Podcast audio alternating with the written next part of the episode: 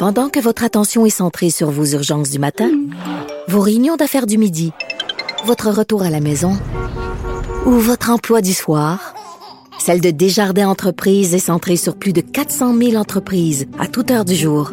Grâce à notre connaissance des secteurs d'activité et à notre accompagnement spécialisé, nous aidons les entrepreneurs à relever chaque défi pour qu'ils puissent rester centrés sur ce qui compte, le développement de leur entreprise.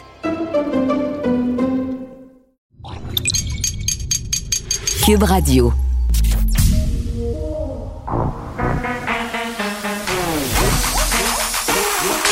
Elle a une opinion sur tous les sujets. Pour elle, toutes les questions peuvent être posées. Geneviève Peterson. Cube, Radio. On l'appelait nez rouge, ah comme il était mignon. Le petit Renault nez rouge, rouge comme Mais un ça? C'est une petite version jazzée euh, du Reine au nez rouge, ce qui me fait penser que je suis vraiment écœurée d'entendre le Noël de Charlie Brown. Il faudrait qu'on passe euh, à un autre euh, album de Noël, la gang. Hey, on n'a jamais autant parlé de Noël au mois de novembre de notre vie. Là. Moi, ça me fait capoter parce que chez nous, euh, il y a une loi. Il y a comme une loi implicite. C'est pas de musique de Noël, pas de discussion sur Noël avant le 1er décembre. Ça fait que quand ma mère m'appelle le 4 novembre pour savoir comment qu'il faut qu'elle fasse de pâté à viande puis de tourtière, j'ai dit de me rappeler le 1er décembre. Vraiment, là, je suis stricte là-dessus. Parce qu'à un moment donné, euh, il y a des dérapages et ça, c'est sans compter toutes les gogos de Noël qui arrivent euh, dès le lendemain de l'Halloween dans les magasins. Ça me fait capoter. Puis, parlant de capoter, là, je pense qu'on est un peu dans une psychose collective avec Noël. Là, on se demande qu'est-ce qui va se passer, comment ça va se passer? Là, là, c'est un appel au calme, OK? C'est pas la fin du monde de sauter euh, Noël cette année avec notre famille immédiate. Puis, j'ai envie de dire, c'est clair, par exemple, qu'il faut trouver des entourloupettes pour les gens qui sont seuls. euh, parce que même quand c'est pas la pandémie, même quand c'est pas la COVID-19, c'est une période difficile euh, pour les gens qui sont seuls, pour les gens qui ont des enjeux de pauvreté aussi. Donc, pour eux, je ferais des exceptions. Je les autoriserais à voir des gens. Mais mettons moi, là. Moi, là, euh, qui voudrais voir ma sœur. Bon, j'ai pas de sœur, mais mettons. Spéculons. Mettons que je voudrais voir ma sœur, puis mon beau-frère, puis leurs quatre enfants. Je pourrais sauter un tour on, on pourrait se dire, parce qu'on va payer, là. C'est clair qu'on va payer. Euh, on est vraiment dans une logique d'acheter maintenant, payer plus tard par rapport à la fête de Noël. On l'a vu avec l'Halloween par ailleurs. Euh, on peut pas faire de corrélation directe, mais quand même, le nombre de cas qui augmente mystérieusement après qu'on ait passé l'Halloween tout le monde ensemble, me semble que euh, c'est quand même assez parlant. Et euh, pour rester sur le thème de Noël, le congé de Noël, ben, les profs sont un peu en beau joie le vert. On a parlé euh, hier au, au niveau euh, du gouvernement de prolonger les vacances de Noël. Je vais avoir Catherine Beauvais-Saint-Pierre tantôt, la présidente de l'Alliance des profs de Montréal, parce que ça se fait pas de même. Il va avoir des conséquences et eux trouvent pas que c'est tant une bonne idée. Puis je vais peut-être en profiter, tiens, pour y parler un peu de ventilation. Je voyais un directeur d'une école de Montréal-Nord ce matin qui disait qu'il avait demandé au gouvernement des fenêtres dans son école. Parce qu'il n'y en a pas. Euh, puis on a Angela euh, Merkel en Allemagne qui euh, a vraiment fait un appel à la population, là, pas seulement dans les écoles, un appel d'ouvrir les fenêtres. Puis ça pourrait aller comme suit. Là. On ouvre les fenêtres, puis ça sera sans doute le cas ici, 3 minutes aux 15 minutes. Euh, Est-ce qu'il va y avoir un préposé aux fenêtres dans nos écoles? Est-ce qu'il va faire moins 45 euh, dans nos classes? C'est une mesure archaïque qui semble fonctionner. D'ailleurs, euh, paraît-il que ça aurait sauvé bien des vies lors de l'épidémie de grippe espagnole. Mais concrètement, c'est bien beau de se dire qu'on va ouvrir les fenêtres 3 minutes aux 15 minutes au mois de janvier. Pas de voir le bill de chauffage. De voir le bill de chauffage. faudra avoir euh, euh, peut-être une subvention au niveau euh, d'Hydro-Québec avec tout ça. Et bon, on l'a vu là. est-ce que aussi puis on va se poser la question si on nous donne du lousse à Noël, est-ce que ça va faire qu'après on voudra plus rentrer au bercail? Tu sais, cet été, c'est un peu ça que ça a donné. On a tous vécu dans le déni, on a fait des affaires, on a un peu fait comme si la pandémie n'existait pas. Là, après Noël, si on nous, reconfine, si ça dégénère avec les cas, euh, qu'est-ce que ça va donner? Donc, beaucoup de questions euh, sur Noël, beaucoup d'entorses à mon règlement aussi à propos de ne pas parler de Noël avant le 1er décembre, mais là, on n'a pas le choix. Que voulez-vous? Et euh, bon, tout de suite, on s'en va parler avec Pierre Thibault, qui est président de la nouvelle Association des bars du Québec, parce que on a appris aussi hier que ce fameux 28 jours qu'on nous promet, qui est rendu x2, ben, il va peut-être devenir x3, puis x4, puis x5. on renouvelle les mesures sanitaires, puis ça a un peu passé sur le radar hier, cette affaire-là, parce que, bon, on a parlé beaucoup des écoles puis du congé euh, prolongé. Mais là, les gens qui ont des bars, les gens qui ont des restaurants, ben, eux autres euh, sont en train de se demander comment ils vont passer au travers de l'hiver euh, si on continue, si on les maintient, ces mesures sanitaires-là. Puis pour le moment, là, au niveau du gouvernement, on n'a pas dit qu'on allait assouplir quoi que ce soit. On reste comme on est. Pierre Thibault est là. Bonjour. Bonjour. Bon, est-ce qu'il y a des discussions en ce moment, M. Thibault, euh, par rapport à une éventuelle date de rouverture pour vos établissements ou pas du tout? Là? Ben, en fait, nous, on est de plus en plus pragmatiques envers tout ça, puis on est en train de, présent, de, de, de, préparer une proposition pour le gouvernement. L'idée, c'est qu'on voit tout le monde qu'un système de la santé qui est de plus en plus sous pression, euh, infirmiers, infirmières, docteurs, tout le monde euh, en prend pour son rhume, si vous me permettez l'expression. Donc, quand on voit ça, on s'attendait pas à avoir une bonne nouvelle du côté de la rouverture mm-hmm. des bars, des restaurants dans les zones d'alerte maximale. Cela dit, Aujourd'hui, nous, on pense qu'il est temps de voir à moyen terme. Euh, c'est quelque chose que nous, on avait signifié au ministère de l'Économie dans une rencontre au début du mois de novembre, euh, qu'on pouvait pas fonctionner avec une carotte qui est pendue au bout d'un bâton, puis d'espérer toujours réouvrir dans 10 jours, 12 jours, 14 jours.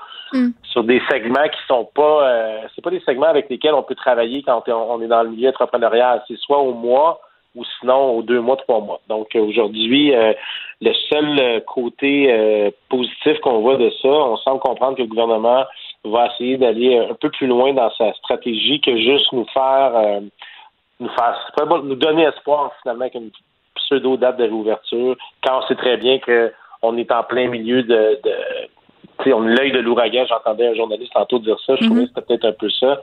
Donc, c'est là qu'on en est ce matin aujourd'hui. Oui, puis j'entendais des restaurateurs, des propriétaires de bars euh, vraiment euh, quasiment s'avouer vaincus, là. dire écoutez, nous, ça continue euh, comme ça, on ferme, puis c'est tout. Là. Ben, on est rendu là dans la mesure où ce qui se passe présentement, c'est que le, 1er octobre dernier, M. Fitzgibbon est venu annoncer des mesures d'aide économique d'urgence en, en aide région alerte maximale. on est rendu avec tellement de codes, mais ce qu'on appelle la, la RAM, ARAM, bref, donc, à partir de là, on parlait de 80% des frais fixes qui venaient compléter l'aide au loyer commercial du fédéral de 90 mm-hmm. pour le loyer. Donc, juste rapidement, là, puis je ne vais pas être trop technique, mais si on prend un exemple que les frais fixes sont à 15 000 10 000 de loyer, il y avait 90% qui étaient pris par le fédéral, 80% par le provincial, du 10% restant. Donc, on se trouve à payer 2% de notre loyer. Mm. Donc, on vient d'éliminer le loyer, ou à peu près. Donc, ça, c'est une mesure qui, qui est, euh, comment je dirais, qui, qui, euh, qui, est bien, qui est bien reçu de la part des entrepreneurs parce qu'on se débarrasse de ce frais fixe-là qui est le plus important. Ensuite, tout ce qui est télécommunications, assurance, taxes municipales, tout ça, on parle de 80% C'est clair qu'on arrivait à avoir 100% parce que c'est pas de notre faute si le divertissement est atteint euh, directement par la COVID. Je veux dire, si on mhm. était dans une crise où il y avait un insecte qui mangeait le bois d'œuvre, ben, ça serait l'industrie forestière qu'on aiderait. J'ai pas l'impression que ça serait à, coût de 80% euh, ça serait probablement 100% Mais cela dit, on arrive dans notre entreprise, euh, dans notre secteur, excuse-moi, de l'industrie de la restauration qui est le divertissement. Si on était capable de recevoir au moins les aides financières qui avaient été avancées, avancées au, le 1er octobre, aujourd'hui, il y a des entreprises qui prendraient des décisions à moyen terme. Ce qui est difficile maintenant, c'est que l'aide au loyer commercial n'est pas encore passée aux communes d'Ottawa du côté du fédéral, puis les 80% promis par M. Fitzgibbon est arrivé à peu près à 5% des gens qui ont, qui ont eu une acceptation. Puis rapidement, on sent de plus en plus de critères d'admissibilité euh, qui, euh, qui, qui, apparaissent. Je vous donne un exemple, un start-up, quelqu'un qui a ouvert en décembre 2019 ou en janvier 2020, qui personne ne pouvait prédire cette pandémie-là, est automatiquement refusé ouais, des aides gouvernementales. Ça, c'est pas juste dans votre domaine, c'est dans tous les domaines. Il faut être en affaires depuis plus d'un an. À un moment donné, il faut mettre des critères. Ça, c'est compréhensible. Ben, c'est compréhensible. Je vous dirais que dans la mesure où il faut mettre des critères, ce serait pas le bon critère selon moi. ça serait quoi? des Ben non, mais si on, prend une entreprise que les états financiers démontrent que c'était déjà une entreprise qui était en péril ou qui était mal gérée ou que la gestion était peut-être pas adéquate, je peux comprendre qu'on les refuse parce que c'est un prêt à haut risque. Quelqu'un qui a tout mis ses économies pour lancer sa nouvelle entreprise puis qui est juste tombé dans le segment où le COVID est apparu, de tout de suite le disqualifier, il faudrait pousser plus loin, ben, C'est intéressant, M. Thibault, parce que j'avais souvent euh, cette discussion-là avec Danny Saint-Pierre euh, qui collabore à l'émission euh, des, des, restaurants puis des bars qui allaient mal avant, tu sais, qui étaient déjà en mauvaise posture. Mhm. Fait que c'est vrai que c'est un peu paradoxal qu'on vienne en aide à ces établissements-là qui méritent, oui, de survivre, là, mais qu'on n'aide pas en même temps ceux qui viennent de se lancer en affaires parce qu'on sait, vous venez de le souligner, là, à quel point ça demande justement de mettre toutes ces ressources en commun. souvent, c'est un choix de vie, là, ces entrepreneurs-là qui font, ils mettent toutes leurs économies, puis là, ils n'ont rien. Mais là, vous avez entièrement raison. Vous avez entièrement raison. C'est toutes les économies qui sont mises là. C'est des plans d'affaires. Ça a été euh, approuvé par des institutions financières. Soudainement, on laisse tomber ces gens-là, on lui dit non, vous, vous allez payer 100 de vos mm. frais fixes. Je ne la comprends pas. Je, ne comprends pas. Euh, Monsieur Legault étant un entrepreneur, euh, bon, pour la Transat, mm. Monsieur Fitzgibbon étant aussi un entrepreneur, Monsieur Dubé étant dans le monde de la finance, comment on peut arriver à juste dire les startups, on vous aide pas? si c'est juste pour contingenter, si on est rendu là, ça veut dire que les finances du Québec sont sont en péril. Ben, je pense que ça, c'est pas une surprise là, que les finances du Québec sont en péril en ce moment. Euh, euh, Monsieur Thibault, mais là, je veux juste parce qu'on a passé rapidement, puis je vais être certaine que je comprends bien là, ce que vous me dites, c'est que l'argent promis n'est pas au rendez-vous tant que ça. Il n'est pas arrivé. Non, mais en fait, c'est que, non, il n'est pas arrivé. Ça commence à arriver au compte-goutte. C'est arrivé un petit peu en région à l'extérieur de Montréal, mais le cœur de la tempête, c'est mm. Montréal. Puis il faut savoir que sur les 2000 bars au Québec, puis les 20 000 restaurants euh, du Québec, il y, a, il y a, en tout cas, pour les bars, je suis je sais qu'il y a plus que 1000 bars dans la région du Grand Montréal métropolitain. Hmm. Donc, comment ça se fait que c'est nous qui attendons encore après ces aides-là? Quand ça a été annoncé, puis il y a eu une parade, puis il y a eu des... Tu comprends? C'est ça qui vient nous, euh, nous chercher un peu plus, puis ça met hmm. encore plus d'anxiété sur les entrepreneurs, parce qu'au au final, on ne veut pas être à colère. On comprend tous que la priorité, c'est le système de santé, puis l'éducation des, de nos enfants, puis des jeunes, puis même des étudiants en général. Par contre, on est laissé pour compte, puis là, il y a une anxiété qui est grandissante chez les entrepreneurs qui, eux, non plus d'entreprise, non plus de salaire, parce que souvent les entrepreneurs vont générer un salaire à même les dividendes ou des profits de leur entreprise. C'est pas automatiquement des salariés dans plusieurs modèles d'affaires. Donc ces gens-là qui ont, qui ont des, des, maisons à payer, tout ça comme. Et puis leurs employés, leurs employés, ces gens-là aussi, les entrepreneurs se sentent responsables. Il y a des gens qui sont serveurs depuis des années, euh, qui sont un barman qui savent plus quoi faire, qui, qui se réorientent. Tu sais. Hmm. Non, mais ça, c'est clair. Écoute, c'est la, la base, c'est les employés. Encore une fois, quand on dit, nous, qu'on veut un plan d'action 30-30, ce qu'on va présenter euh, au, gouvernement, c'est qu'on demande à chaque 30 jours qui est annoncé par le gouvernement, il faut donner 30 jours supplémentaires avec les aides qui sont en place pour permettre à l'entreprise de stabiliser le tout et de réouvrir avec euh, un minimum d'employés ou de. Vous comprenez, tu sais, on peut pas, on n'ouvre pas un restaurant Imaginez le toqué, là, un restaurant qui monte canadien à Montréal. Il peut pas se retourner comme ça pendant 48 heures du j'ouvre mes portes. Voyons tu vois, c'est ces erreurs-là qui ont été faites le 22 juin dernier quand on a réouvert les bars trop rapidement, puis il y a eu des éclosions qui se sont produites dans des dans des euh, Vous n'étiez pas prêt? Probablement. Ben non, exactement. Il y a des entreprises qui n'avaient même pas eu les protocoles sanitaires de la CNSST, mais en même temps, ils étaient en train de caler la business jusqu'au cou. Donc, ils ont dit, OK, on ouvre, let's go, on y va. Puis c'est comme ça qu'il est arrivé des euh, probablement des éclosions. Donc, il ne faut pas faire les mêmes erreurs qu'au printemps. Il faut donner le temps aux entreprises de se euh, de se remettre sur les rails. Puis surtout, c'est pas toujours au gouvernement de décider vous allez ouvrir telle date, tel jour, telle heure. Nous, on veut leur dire écoutez, ça prend une flexibilité, puis c'est pour ça qu'on va présenter cette ce plan d'action 30-30 qu'on est en train de peaufiner là, euh, aujourd'hui, dans les derniers jours. La semaine prochaine, on sera en mesure de le présenter. Ben, attendez, M. Thibault, c'est pas au gouvernement à décider, c'est quand même pas à vous non plus de décider quand est-ce que vous allez rouvrir? Non, je pense qu'on s'est mal compris. Je ce n'est pas au gouvernement de décider quand on réouvre des entreprises. Ça. Parce que c'est des gens, c'est des gens qui ont été en affaires euh, par leur euh, CV, comme je disais, M. Legault, du mm -hmm. Ils savent très bien qu'on réouvre pas l'entreprise à 48 heures d'avis. En aucun temps, je voudrais avoir l'arrogance de dire que c'est moi qui vais décider qu'on ouvre des restaurants. Non, mais c'est pour ça je voulais qu'on le précise, parce que je me disais, si j'ai mal compris, peut-être que les gens euh, aussi ont mal compris. Je voulais pas qu'on vous prête des intentions. Là, on a eu un communiqué qui a été envoyé par l'Association des professionnels de congrès du Québec. bon, on nous annonçait que le gouvernement s'apprêtait à autoriser là, des réunions de 250 personnes dans les hôtels. Euh, puis on s'est un peu énervé avec ça. Là. Il y a eu des précisions un petit peu plus tard euh, par rapport euh, à l'effet que ce serait pour, par exemple, des tribunaux administratifs, des examens, des réunions syndicales. Ça ne sera pas pour des parties de Noël ou des rassemblements. mais vous, quand vous avez vu ça aller, comment vous avez pris ça? Ben, honnêtement, je, ce que je comprends de cette annonce-là, qui a été faite un petit peu trop rapidement, puis je pense que la ministre Proux s'est fait prendre un peu euh, par la vitesse à laquelle ça a été euh, diffusé, parce que je, semble comprendre qu'on essaie de trouver des solutions pour euh, les hôteliers du Québec qui sont durement touchés, à savoir c'est quoi les paramètres. S'il y a 250 personnes dans une salle comme le Palais des Congrès de 10 000 personnes, puis que l'aération le permet, est-ce que c'est ça qu'on parle? Je pense que c'est allé un petit peu trop vite de leur côté, en tout cas d'annoncer ça c'est sais, je peux pas mettre tout le, le, blâme sur le gouvernement non plus, dans la mesure où c'est pas évident, j'imagine, de gérer toutes ces, mm-hmm. situations-là. Là, c'est, on, va leur donner quand même ce, ce côté-là euh, où je reconnais très, très bien l'effort qui, qui, qui est fait par le gouvernement. D'un autre côté, soyons sûrs des mesures qu'on annonce parce qu'il y a des gens à l'autre bout du fil qui sont pendus au bout du fil puis qui attendent puis qui vont interpréter rapidement la bonne nouvelle parce qu'on a besoin de bonnes nouvelles. Oui, parce que, bon, les gens ont hâte d'ouvrir et on les comprend. Est-ce que vous vous sentez, euh, en terminant, M. Thibault, pris en otage par le gouvernement?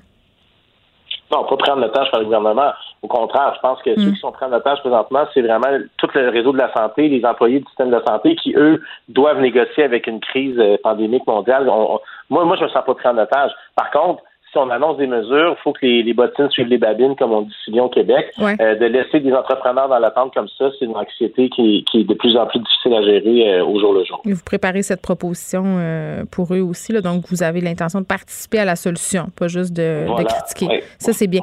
Pierre, Pierre Thibault, merci, président de la nouvelle association des bars du Québec, les bars et les restaurants là, qui ont quand même hâte de rouvrir et on les comprend. Merci de nous avoir parlé.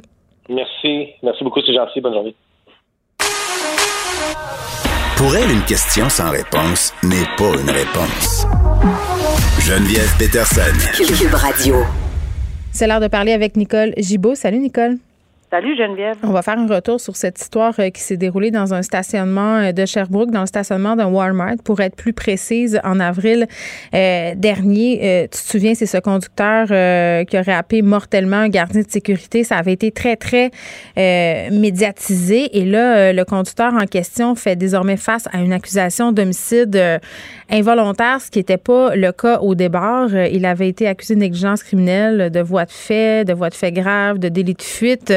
Mais euh, la mort de la victime, Philippe Jean, qui est décédé quand même en août dernier, donc quelques mois après l'incident, a changé euh, la donne. Il avait passé quatre mois dans le coma.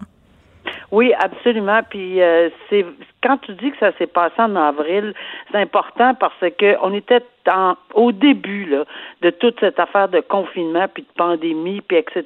Puis ça avait carrément touché tout le monde parce que à première vue là, euh, s'en prendre à un gardien qui faisait son travail, père de cinq enfants. Oui, il voulait faire euh, respecter les règles sanitaires. C'est ça, la, base de l'échafourée. Exactement. Alors, avec quelqu'un qui, euh, qui ne voulait de toute évidence pas euh, se, conformer.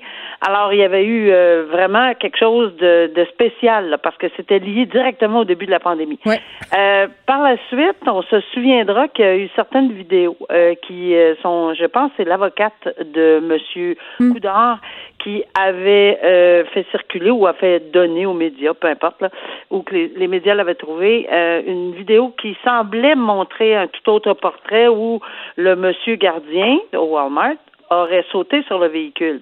D'où là, puis on se souvient Geneviève là qu'il y avait eu des des euh, GoFundMe. Oui, une levée de fonds pour les enfants de cet homme-là. Je pense qu'il y avait quelque chose comme cinq enfants là, oui. Oui, exactement. Puis finalement, la personne qui avait mis ça en ligne a été euh, d'une honnêteté extrême, avait dit Oh, écoutez, ça change la donne, on va remettre l'argent, etc. Ça, c'est c'est pour le, le, le, fond, le, contexte. Mais maintenant, aujourd'hui, j'ai compris, on a compris que euh, la couronne s'est penchée très, très, très sérieusement à regarder l'ensemble de la preuve. On regarde pas juste une vidéo, on regarde probablement d'autres vidéos, d'autres caméras, on a obtenu d'autres témoignages. Là, je, je, j'ai je dis pas que j'ai cette information-là. Ce que je dis, c'est que c'est sûrement dans ce contexte-là qu'on a fait en sorte que aujourd'hui, on est en mesure de déposer avec confiance, parce que quand mhm. le DPCP dépose, on sait que euh, l'horloge Jordan euh, commence là.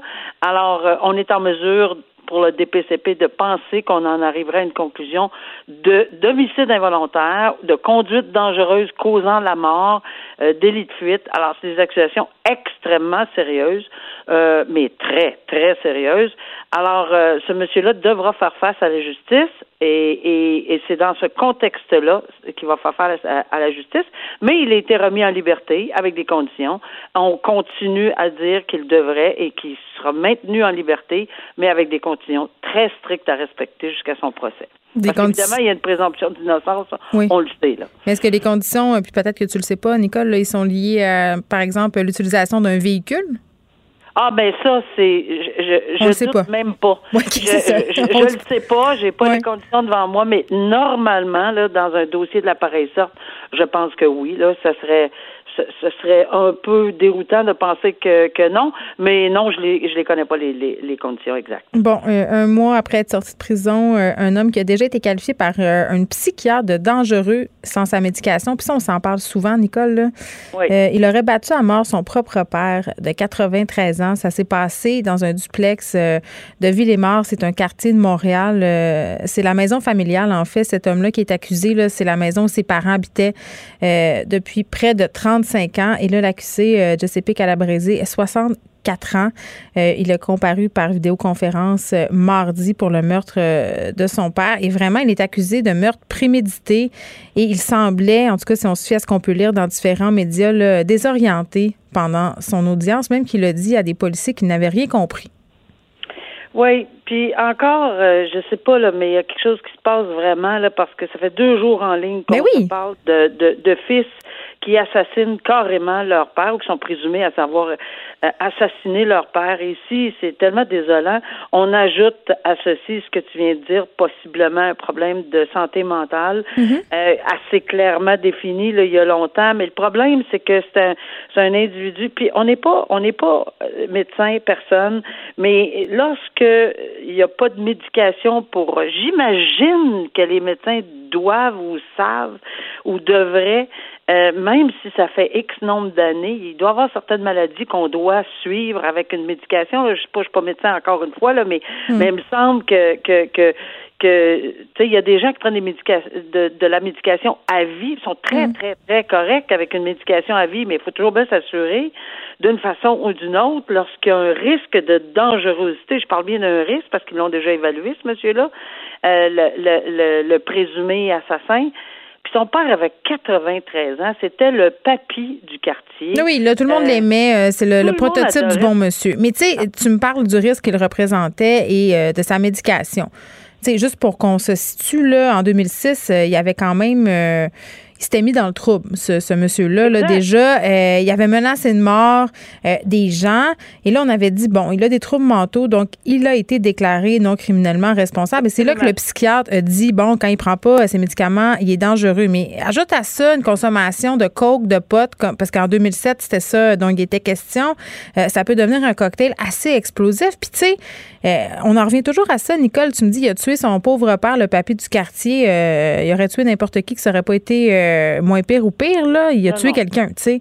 Mais comment on oblige les personnes qui ont des problèmes de santé mentale, qui sont dangereuses, puis là, je veux dire à gros traits de crayon gras, là, parce que c'est pas parce que tu as des problèmes de santé mentale que tu es agressif ou que tu vas tuer quelqu'un, là. Ça, c'est important de le spécifier. Mais si tu as des tendances à être violent puis que tu dois avoir une médication, tu sais, comment on s'assure que ces gens-là la prennent? On, on, en revient toujours à ça, toi et moi, dans la discussion, puis on dirait qu'il n'y a rien à faire tout le temps, et je me souviens qu'on en a parlé dans d'autres dossiers où on a déjà dit, puis on a entendu des ministres, on a entendu des policiers, on a entendu des médecins, psychiatres, on a entendu plein de monde dire il n'y a pas de risque zéro parce qu'il n'y a jamais de risque zéro quand quelqu'un. Puis c'est pas tu fais bien de dire, c'est pas toutes les personnes, c'est pas voyons donc, c'est pas toutes les personnes qui ont un problème de santé mentale qui sont dangereux. Sauf que ici, encore une fois, on va on va mettre le cas là, euh, à la lumière. Là. On a une personne où on a clairement détecté un problème puis on le dit, c'est un psychiatre qui l'a dit il y a une dizaine d'années passées. Mm-hmm. Il semble avoir un problème de dangerosité. Et si on ajoute, ben, tu sais, comme tu dis, le, la coke, le, le, le, pot, etc., qui les rend en psychose terrible, qui leur fait. Mais ça, ça, j'imagine, je sais pas, j'ai pas de solution, mais est-ce que ces gens-là, les, les, les, les psychiatres et compagnie, peuvent pas suggérer peut-être. Mais il n'y a pas de suivi, ces gens-là, parce qu'il n'y a pas de moyens. C'est parce qu'à un moment donné, il faut injecter de l'argent, il faut que l'argent ait à la bonne place, il faut les accompagner. Tu peux pas laisser partir quelqu'un avec une boîte de pilules puis dire revenez dans six mois pour un suivi. Des fois, ça se passe pas de même. Tu sais, les gens, ils se font pas de suivi. Non, il faut pas de suivi. Puis comment les obliger à faire un suivi? Ben c'est sûr que là, euh, on entre dans plein de lois sur la santé mentale. On entre dans la, la, vie privée. On entre dans. Mais sans les obliger, si on avait un accompagnement qui a du bon sens, on se retrouverait pas dans des situations comme ça. Évidemment, le risque zéro n'existe pas. Mais sans légiférer les gens veulent pas se faire accompagner, non, je connais. Ben, c'est je prends mes médicaments. Euh, c'est sûr que le réseau euh, est important, réseau familial, réseau X, puis peut-être que son père ne savait même pas qu'il consommait, peut-être que, tu sais, où ici, on ne sait pas qu'est-ce qui est arrivé dans les circonstances, mais c'est tellement désolant. J'espère qu'on va sonner l'alarme de plus en plus, puis essayer de trouver, tu sais, essayer de trouver ensemble une solution que ça soit soit réaliste là, pour essayer d'éviter des drames comme ça. C'est pas la première fois et ça sera pas la dernière fois. Euh, parce que ces gens-là, même en santé mentale, qui ont de, la médication, s'ils oublient, s'ils font ci, s'ils font ça, mm. ont une surdose de, de, de, de quoi que ce soit, euh, comment les suivre? Et puis on est en pleine pandémie, là, on sait, euh, ça exacerbe euh, toutes les affaires. On termine brièvement, Nicole, un homme bien connu des milieux policiers, là, associé au crime organisé, un ancien vendeur de cocaïne qui va avoir sa libération conditionnelle totale. Ça surprend quand même parce que Shane Kellett Maloney, là, quand même, faisait du gros, gros trafic de cocaïne, a eu 10 ans de pénitencier pour gangstérisme, possession d'armes, possession d'explosifs évidemment, trafic de cocaïne, comme je viens de le dire. Il a, plaidé euh, qu'il avait changé de vie, qu'il n'avait pas les mêmes aspirations. Euh, quand même, ça, fait, ça nous fait poser des questions. Est-ce qu'on peut tourner le dos à ce point-là, à ce mode de vie-là? Puis pour avoir une libération conditionnelle totale, il faut avoir réussi à convaincre euh, le comité. Il a quand même euh, euh, purgé sa sentence depuis 2012. On s'entend que huit 8 ans sur 10 ans, c'est quand même beaucoup. Là. 8 sur 10, euh, dans deux ans, il serait sorti pareil. Toutes ces questions-là, là, il y aurait eu sa mm. libération, il aurait terminé. On peut pas garder quelqu'un plus tard. Alors, est-ce que deux ans avant, parce que c'est, c'est très, très euh, complet là, comme sentence, mm-hmm. est-ce qu'on peut croire à la réhabilitation? Ben, je pense que oui. Euh, dans certains cas. Est-ce qu'ici, on a fait le tour du jardin? Euh, écoute, je, je, pourrais te dire qu'il est peut-être très bon acteur ou il est peut-être tout à fait réaliste, mais mm. la réhabilitation, moi, je pense que ça peut exister. Il faut jamais rejeter du revers de la main euh, une réhabilitation. Pour certains criminels, peut-être pas.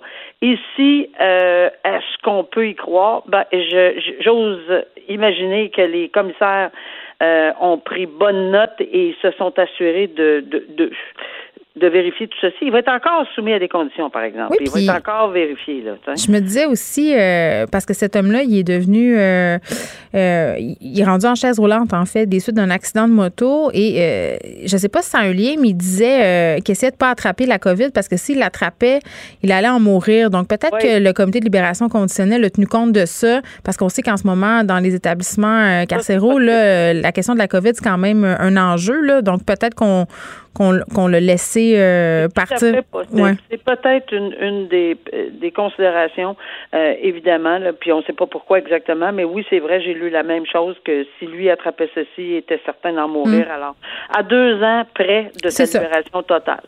Merci, Nicole. On se reparle demain. Merci. Bonne journée. Pendant que votre attention est centrée sur vos urgences du matin, vos réunions d'affaires du midi, votre retour à la maison ou votre emploi du soir, celle de Desjardins Entreprises est centrée sur plus de 400 000 entreprises à toute heure du jour. Grâce à notre connaissance des secteurs d'activité et à notre accompagnement spécialisé, nous aidons les entrepreneurs à relever chaque défi pour qu'ils puissent rester centrés sur ce qui compte, le développement de leur entreprise.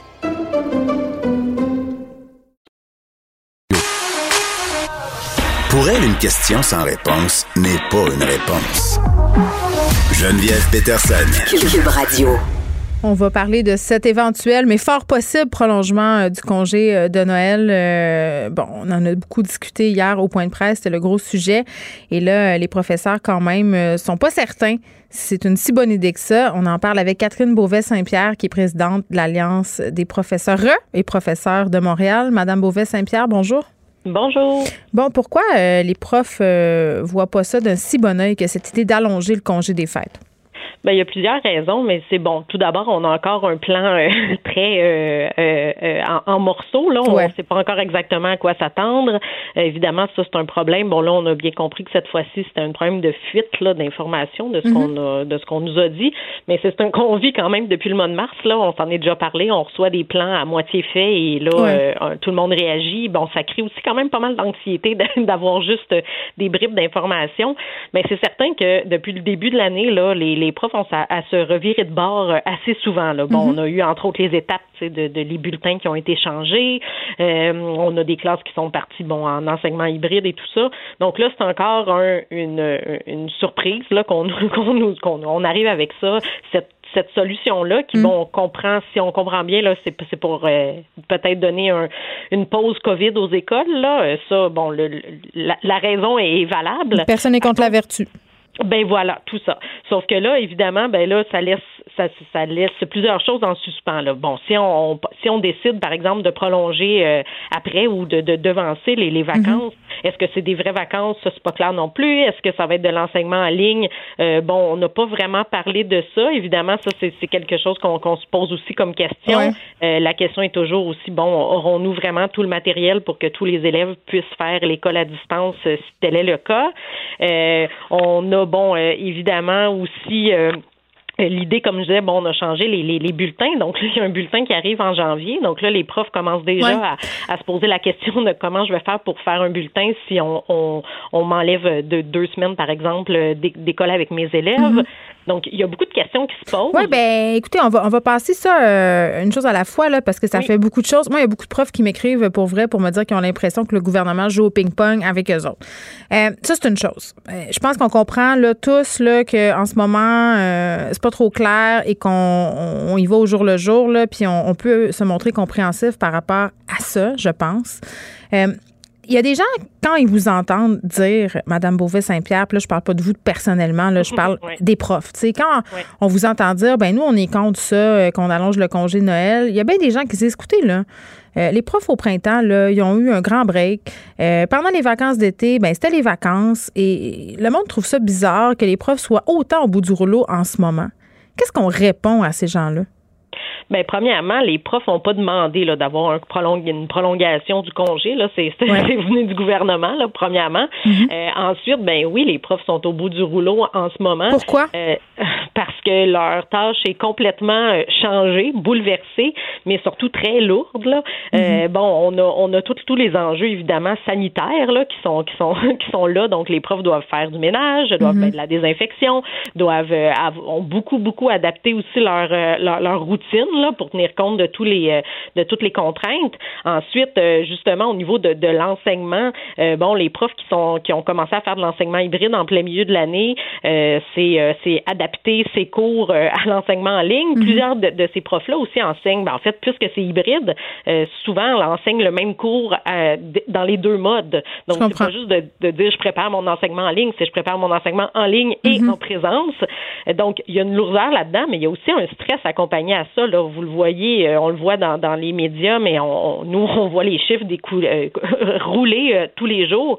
Il y a beaucoup d'élèves qui sont qui, sont retirés. Il y a beaucoup de profs qui sont retirés. Il y a beaucoup de classes fermées. Vous parlez des cas de COVID là, qui semblent quand même aller en hausse, ou bien qu'on fasse. Hier, on nous a dit qu'on était un peu dans une certaine stabilité. Vous, sur le terrain, est-ce que c'est c'est ça que vous sentez? Ben nous, on voit encore tous les jours des, des on, on, reçoit des courriels tous les jours du centre de service avec la liste je peux vous dire que c'est beaucoup de classes, beaucoup d'élèves, beaucoup de profs qui sont euh, qui sont, sont testés positifs ou qui sont retirés. Donc tout ça aussi, mm. ça crée euh, ça crée un stress. Et il y a quelque chose aussi depuis bon depuis mars là qui on l'a dit bon vous disiez les profs qui semblent qu'on joue au ping-pong avec eux mm. c'est ça aussi ça aussi ça crée un stress hein. c'est l'impression d'avoir toujours une épée de Damoclès au-dessus de la tête de bon que, va-t-on entendre demain à la mm. conférence de presse? Est-ce que ça va être encore une surprise euh, euh, de, de, voici euh, on, on, apporte une nouvelle solution alors que justement les profs et les syndicats mais les profs eux-mêmes aussi en apportent des solutions depuis le mois d'août. Ouais, OK, ouais, il y a des profs qui apportent des solutions, il y a des profs qui veulent se montrer proactifs, mais ce qui est sorti aussi tout ça pendant la première vague, c'est qu'il y avait certains syndicats qui mettaient un peu la pédale de frein. Autrement dit, hey, calme-toi, toi là, avec tes initiatives. Ben moi, j'ai pas. En tout cas, je vais parler pour mon syndicat. Là. Euh, nous, on n'est pas intervenu jamais dans ce mm. sens-là. Là. Je parlerai pas pour les autres, mais euh, j'ai pas vu. En fait, j'ai plus entendu des gens supposer que les syndicats avaient dit ça ou mal interpréter certaines choses des syndicats. Parfait. Parce que bon, si moi je parle de nos communications personnelles, euh, les communications, je veux dire avec nos membres, elles sont disponibles sur notre site. Mm-hmm. on les voit aussi. On, on, pouvait les voir sur Facebook et ça a jamais été. Il y a jamais été question de dire aux profs il est interdit de travailler. Non, mais il y a des. Ben, écoutez, là, Mme Beauvais-Saint-Pierre, on sait comment ça marche. Il y a des discussions de corridor, il y a des pressions implicites. Pas la peine d'émettre un communiqué, là. On, ben, y a des tractations parfois. Euh, ah, pour être bien honnête, là, dans ce dossier-là, là, on a vraiment suivi les consignes du gouvernement. En fait, on a, on a été, je vous dirais que tout le monde, les, tout, tout le milieu de l'éducation, mm-hmm. a été toujours un peu, euh, euh, euh, je dirais pas sur la défensive, mais on, on, avait toujours, comme je disais, des informations qui arrivaient à moitié, incomplètes. On avait quelque chose qu'on venait préciser. Donc oui, c'est sûr qu'on on se, se lançait pas tout de suite dans l'application hmm. immédiate de ah. ce qu'on nous disait parce qu'il fallait d'abord qu'on démêle les cartes déjà avec notre employeur, avec le centre de service. Et eux-mêmes, on, trouvait pas très drôle non plus de, de, démêler les consignes qui arrivaient, qui étaient rarement très claires. Donc, vous empêchiez pas, vous attendiez. C'est une nuance. OK. Euh, par rapport euh, aux examens et au retard, parce que là, ça inquiète vraiment beaucoup. Ça inquiète les parents, mais je sais que ça mhm. inquiète aussi les profs, là, parce ben que euh, les profs nous le disent, là, il y a des enfants qui n'étaient pas en difficulté avant la pandémie qui reviennent et qui là ont de la misère comme à, rattraper, à revenir dans l'aube, comme on dit en bon français. Euh, même au niveau des devoirs, on voit une grosse différence, paraîtrait-il, qu'on a de la misère à faire faire les devoirs.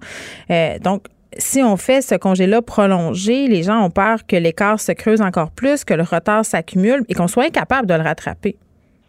Ben oui, c'est sûr qu'il y a cette crainte-là aussi. Euh, bon, on sait qu'on a manqué, euh, on, a manqué du temps l'an dernier. Là, depuis le mm. début de l'année, on avait à récupérer. L'année l'année dernière, il y a eu des petits, des petits aménagements au niveau des bulletins, mais au niveau de ce qui a à être enseigné, il n'y a absolument aucune adaptation qui a été faite. Là.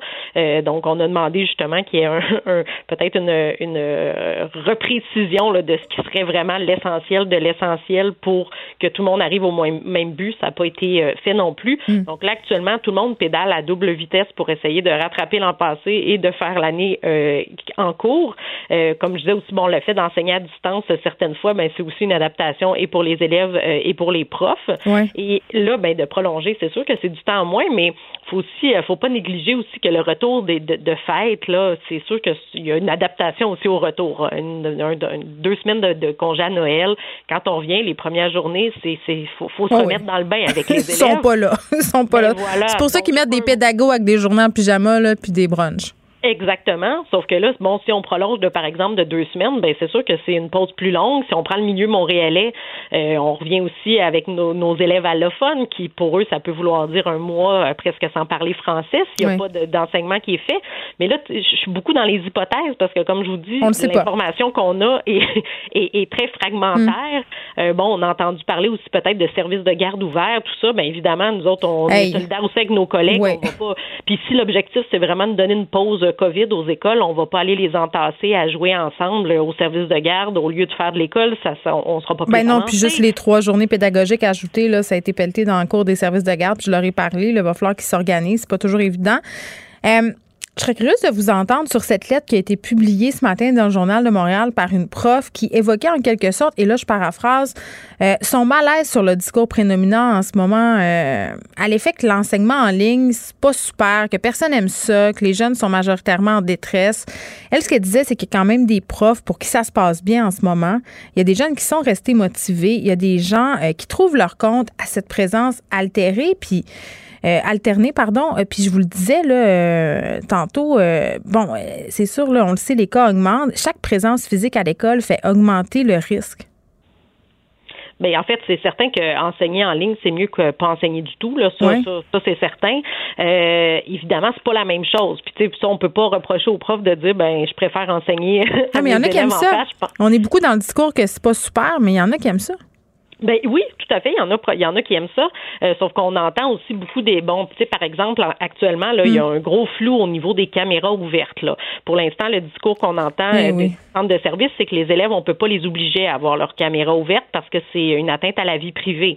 Ben ça, vous, vous doutez de ce que ça fait. Ça fait un prof qui enseigne à des caméras, à des fonds, euh, des, des, caméras fermées au secondaire, qui sait pas si les élèves sont derrière l'écran, qui sait pas si les élèves suivent. Bon, évidemment, on peut questionner tout ça là, mais bon vous voyez bien Je le comprends. genre de, oui, il y a beaucoup de considérations. Oui. Exactement. Fait que, tu sais, il y a probablement Bon, ça doit, c'est sûr que ça, ça, doit bien aller dans certains cas, c'est mm. certain, tant mieux, surtout. Euh, sauf que ça va moins bien dans d'autres cas aussi. Ça dépend des milieux, ça dépend encore une fois, on revient là-dessus, mais ça dépend du matériel. Là, on, nous assure que le matériel sera disponible si, si tout le monde doit partir en enseignement. On a assuré ça aussi au mois de, au mois de mars dernier, puis on a vu où ça nous a mené. On en a parlé plusieurs euh, fois ensemble.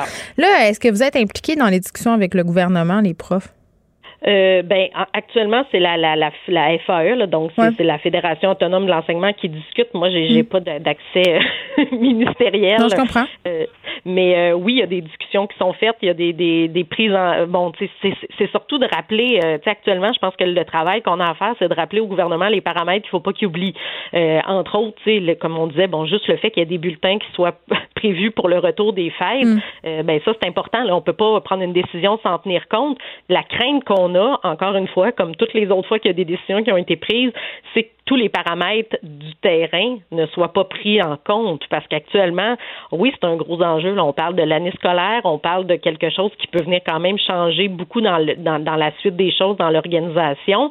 Euh, on est encore conscient là, que c'est une pandémie mondiale. Puis bon, tu sais, je pense que le message depuis le début, c'est on veut, on veut que ça se passe le mieux possible. On veut que l'année se fasse le plus normalement possible, mais le fait est qu'on est dans une situation euh, très particulière. On veut que les élèves et les profs aillent travailler en sécurité aussi.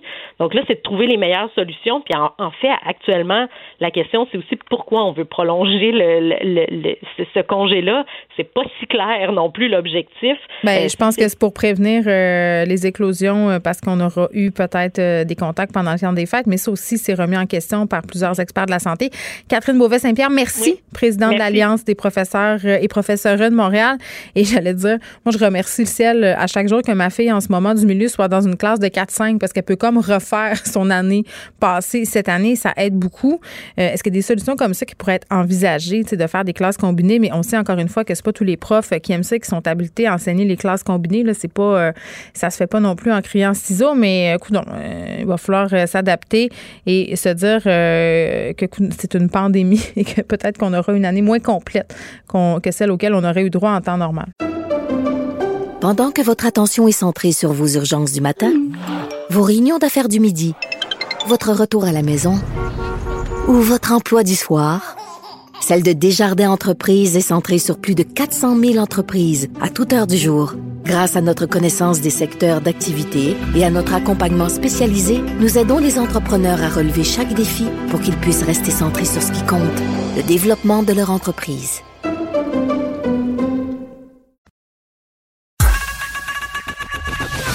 Geneviève Peterson.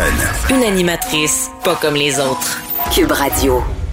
Euh, quel, aura, euh, quel sera l'effet du temps des fêtes euh, sur l'adhésion de la population aux mesures sanitaires? J'en jasais en début d'émission. Est-ce qu'on pourrait assister à un phénomène un peu comme on a vu cet été, c'est-à-dire une espèce de relâchement, un ras-le-bol après avoir connu, si on veut, une période où on s'est relâché un peu?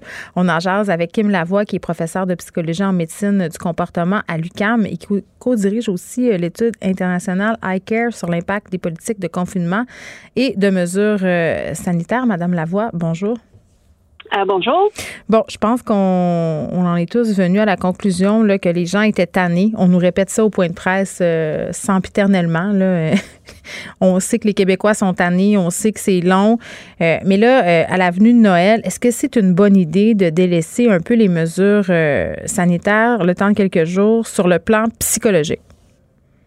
Ben écoute, euh, je pense que je veux juste euh, reconnaître le fait que oui, effectivement, les gens sont fatigués tannés et je pense que le fait de voir les cas augmenter, euh, c'est une source de de, de, de, stress, inquiétude et déception chez plusieurs personnes. Mhm. Cependant, je pense qu'il faut pas relâcher pendant la période des fêtes et je pense qu'on a commencé à voir justement les cas augmenter dernièrement dans les, la dernière semaine à peu près.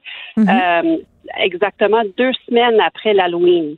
Alors, c'est pas une coïncidence d'après moi, et on sait que l'Halloween, euh, ça, c'est, c'est la source de beaucoup moins de rassemblements que euh, Noël. Alors, je pense que c'est euh, c'est le temps vraiment de, de trouver notre discipline, euh, malgré le fait que ça implique énormément de sacrifices de la part des gens. Et je pense que c'est c'est une des problèmes justement, c'est que le Noël c'est très symbolique, soit que vous avez des traditions familiales, religieuses ou autres. C'est le temps de Mhm. l'année où, écoute, très précieux pour les gens. Alors, je comprends très bien que ça ça va être un gros sacrifice, mais avec les cas dans la dans la communauté qu'on a en ce moment, Mm. c'est très inquiétant de penser que les gens vont, se voir beaucoup pendant le des fêtes.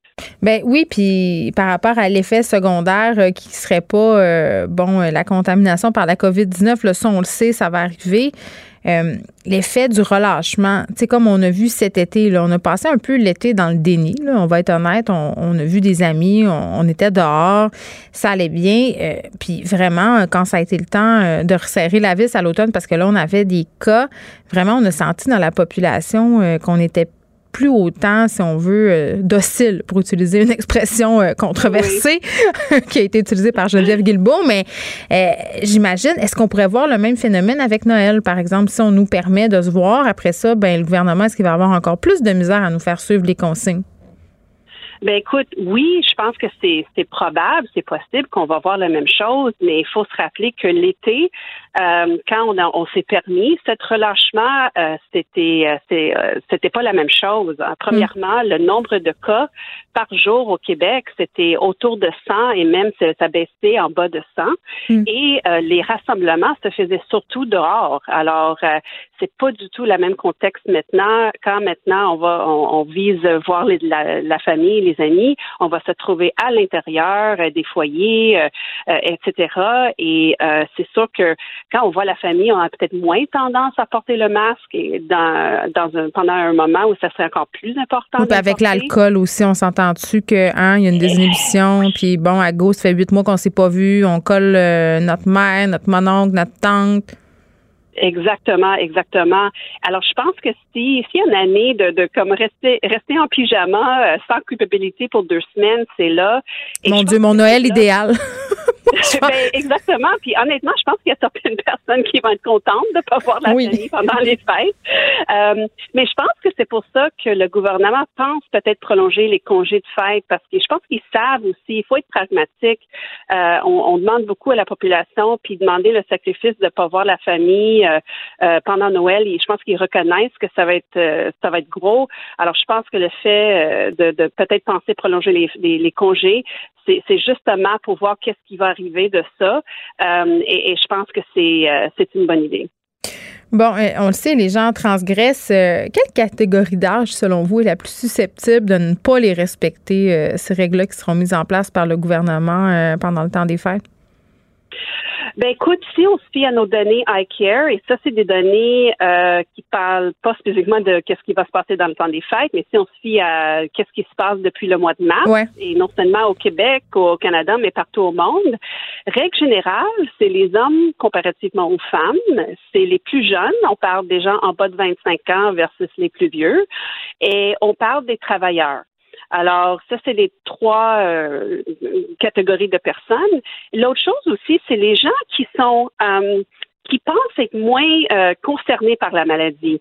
Alors, je pense que les gens qui ont des, des moins grandes préoccupations au niveau de la COVID, soit qui pensent qu'ils sont moins à risque de l'attraper ou Mm. moins à risque de, de souffrir ou d'avoir des complications, et on, on voit très bien que on se rattrape un peu maintenant de nos, nos messages initiaux que c'est une maladie qui affecte les vieux et les malades. Alors, je pense que les jeunes, ils gardent ça en tête euh, et, et- et je pense que c'est peut-être ça qui explique en partie pourquoi leurs inquiétudes leurs préoccupations au niveau de, de la maladie comme telle sont, sont moindres que chez des autres, des autres groupes d'âge. Oui, puis euh, c'est intéressant parce que vous l'avez dit souvent, le, comportement des patients euh, va souvent à l'encontre de, leur, de leur bien. J'imagine que ça doit être vrai aussi en temps euh, de pandémie. Là, tu peux avoir, par exemple, quelqu'un qui évite de penser à sa maladie, qui fait du déni pendant le temps des fêtes, mais même si la personne sait très bien que, que sa vie est en danger ou sa santé va être menacée là, par rapport à ses comportements? Oui, mais il faut se rappeler que qu'est-ce qui est bon pour moi, c'est peut-être bon pour pas bon pour vous. Alors si on est dans le, si on prend un peu rentre un peu dans les souliers de d'une jeune de 20 ans, écoute, euh, sa famille habite dans une autre province, qui, est-ce qui protège euh, en, évitant voir ses amis, ses copains et tout? Alors, je pense que c'est toujours une question d'analyse coût-bénéfice. Et hmm. des fois, écoute, on évalue mal notre risque. De continuer des rassemblements excède les, les, risques perçus au niveau de la maladie. Alors, ça nous rappelle à quel point c'est important d'avoir des messages qui qui ciblent les différentes tranches d'âge parce que c'est sûr que plus élevé les cas, pire c'est, pour tous les secteurs de la société, mm. l'université, l'école, commerce, euh, affaires, économie et santé, bien sûr. Euh, Madame Lavoie, avant de vous laisser partir, j'ai une question sur l'anxiété. Est-ce qu'on est en train de faire une grosse affaire avec quelque chose qui n'est pas si euh, en augmentation que ça. il y a de plus en plus de personnes qui se lèvent pour dire peut-être qu'on exagère l'anxiété, notamment chez les jeunes, que ça n'irait pas si mal que ça. Qu'est-ce que vos chiffres démontrent à vous? Euh, ben, c'est une très bonne question et, je pense qu'une chose qu'on voit, c'est que ça dépend. Alors, c'est sûr que si on parle de l'anxiété chez des jeunes, hmm. ben, ils sont anxieux de quoi? Alors, parce qu'ils sont anxieux en ce moment, c'est pas nécessairement euh, euh, directement causé par la pandémie. C'est peut-être une réflexion de l'anxiété vécue dans la famille. Peut-être papa, maman perdent leur emploi. Mais il y avait de l'anxiété avant chez les jeunes aussi. C'était déjà en augmentation. Ben oui. C'est sûr, et, je pense que qu'est-ce qu'on observe maintenant, à la fois chez les jeunes qui ont des besoins en santé mentale, autant chez des, autochtones et, d'autres membres de la société qui sont en, en guillemets défavorisés, la pandémie fait que augmenter les disparités euh, au niveau de la santé, les soins et tout. Alors, je pense que ça met euh, vraiment la lumière sur qu'est-ce qu'on a besoin de faire pour répondre bien aux besoins de ces populations-là. Et vous, euh, Madame Lavoie, vous êtes catégorique, là, c'est mieux de privilégier la santé globale de tout le monde au lieu peut-être de se préoccuper des effets psychologiques qu'aurait, par exemple, le fait d'annuler Noël en grand rassemblement, là. Mais je pense que c'est plutôt une question, c'est pas, pas d'avoir à choisir entre la santé mentale et la santé physique. Je pense que les deux vont ensemble. C'est l'équilibre. Mais, mais, c'est un équilibre, mais il faut, faut savoir que euh, si euh, on perd vraiment le contrôle de la maladie, euh, c'est pas bon pour euh, pour la santé mentale de personne parce qu'il y a toujours euh, des effets secondaires sur l'économie, les emplois, le retour à la normale. Et je pense que c'est ça que tout le monde souhaite. Et c'est pour ça que je veux vraiment encourager les gens à, vraiment trouver leur discipline. Et, je pense que c'est c'est pas une question de combien de personnes avoir chez vous, c'est une question question de de, de, savoir c'est quoi les niveaux de risque d'exposition à des gens que vous pensez inviter chez vous et l'inverse. Alors, c'est pas une question d'un chiffre, mais une question de jugement au niveau de, du niveau de risque à quoi vous êtes à vous exposer. Moi, j'ai, ouais. Des fois, on n'a pas, on n'est pas super bon juge pour soi-même.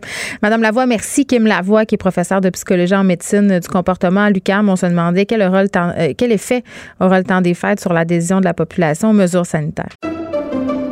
Pendant que votre attention est centrée sur vos urgences du matin, vos réunions d'affaires du midi, votre retour à la maison ou votre emploi du soir, celle de Desjardins Entreprises est centrée sur plus de 400 000 entreprises à toute heure du jour. Grâce à notre connaissance des secteurs d'activité et à notre accompagnement spécialisé, nous aidons les entrepreneurs à relever chaque défi pour qu'ils puissent rester centrés sur ce qui compte, le développement de leur entreprise.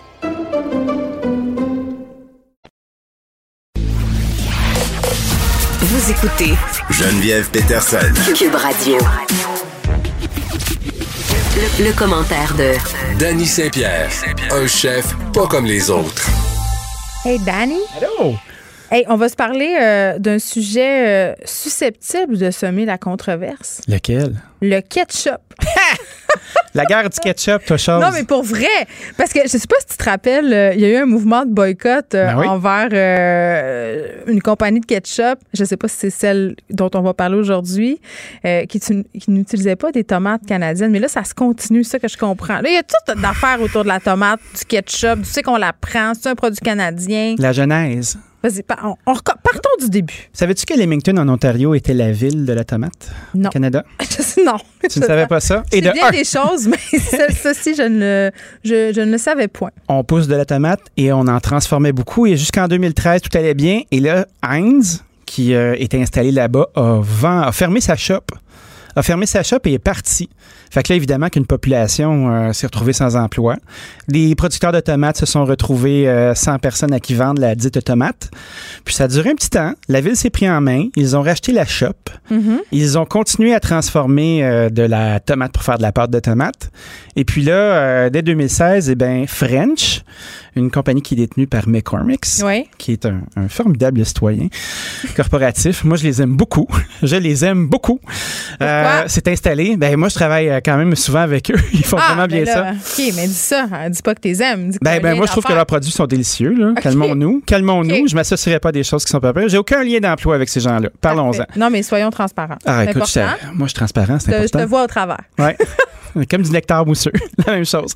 Donc, En euh, les, les gens de French euh, sont installés et ils se sont mis à produire du ketchup avec ça. Ça a pris une belle place sur les tablettes. Grand succès, fulgurant. Ils ont placé leur, euh, leur campagne comme étant la seule compagnie canadienne à faire du ketchup avec des. Moi, des tomates du Canada. Il y a des gens que je connais qui étaient là, Heinz Forever and. Ever, qui ont dit Mhm. Hey, wow! Maintenant, désormais, ce sera French. Et voilà. Puis après ça, en 2018, imagine-toi donc que l'aube là, là, L'eau toi, chose. OK, euh, Provigo pour les intimes. C'est ça. Moi, j'appelle, j'appelle encore ça blanche, j'appelle ça la commission délicate. Tu sais, je, Ah ouais, j'en reviens pas. Un 30 sous. Ouais. Exactement. Tout ça. Tout le monde était là. Puis, euh, ben, ils ont décidé d'enlever le, le produit des tablettes parce qu'il y avait des ruptures d'approvisionnement. Puis, probablement qu'ils voulaient faire une belle place au choix du président. Et bien là, levé de bouclier un sur les hasard. médias sociaux. Ah oui. Ah oui, les gens se sont insurgés. Ils ont dit non, on Les veut gens ça. se sont insurgés sur les médias sociaux? Oui, une, une tornade. Une tornade. Et puis là, ben, le French Une a gagné. tornade au ketchup. Une tornade au ketchup, toi, hein? comme dans les films. Puis là, le ketchup est revenu.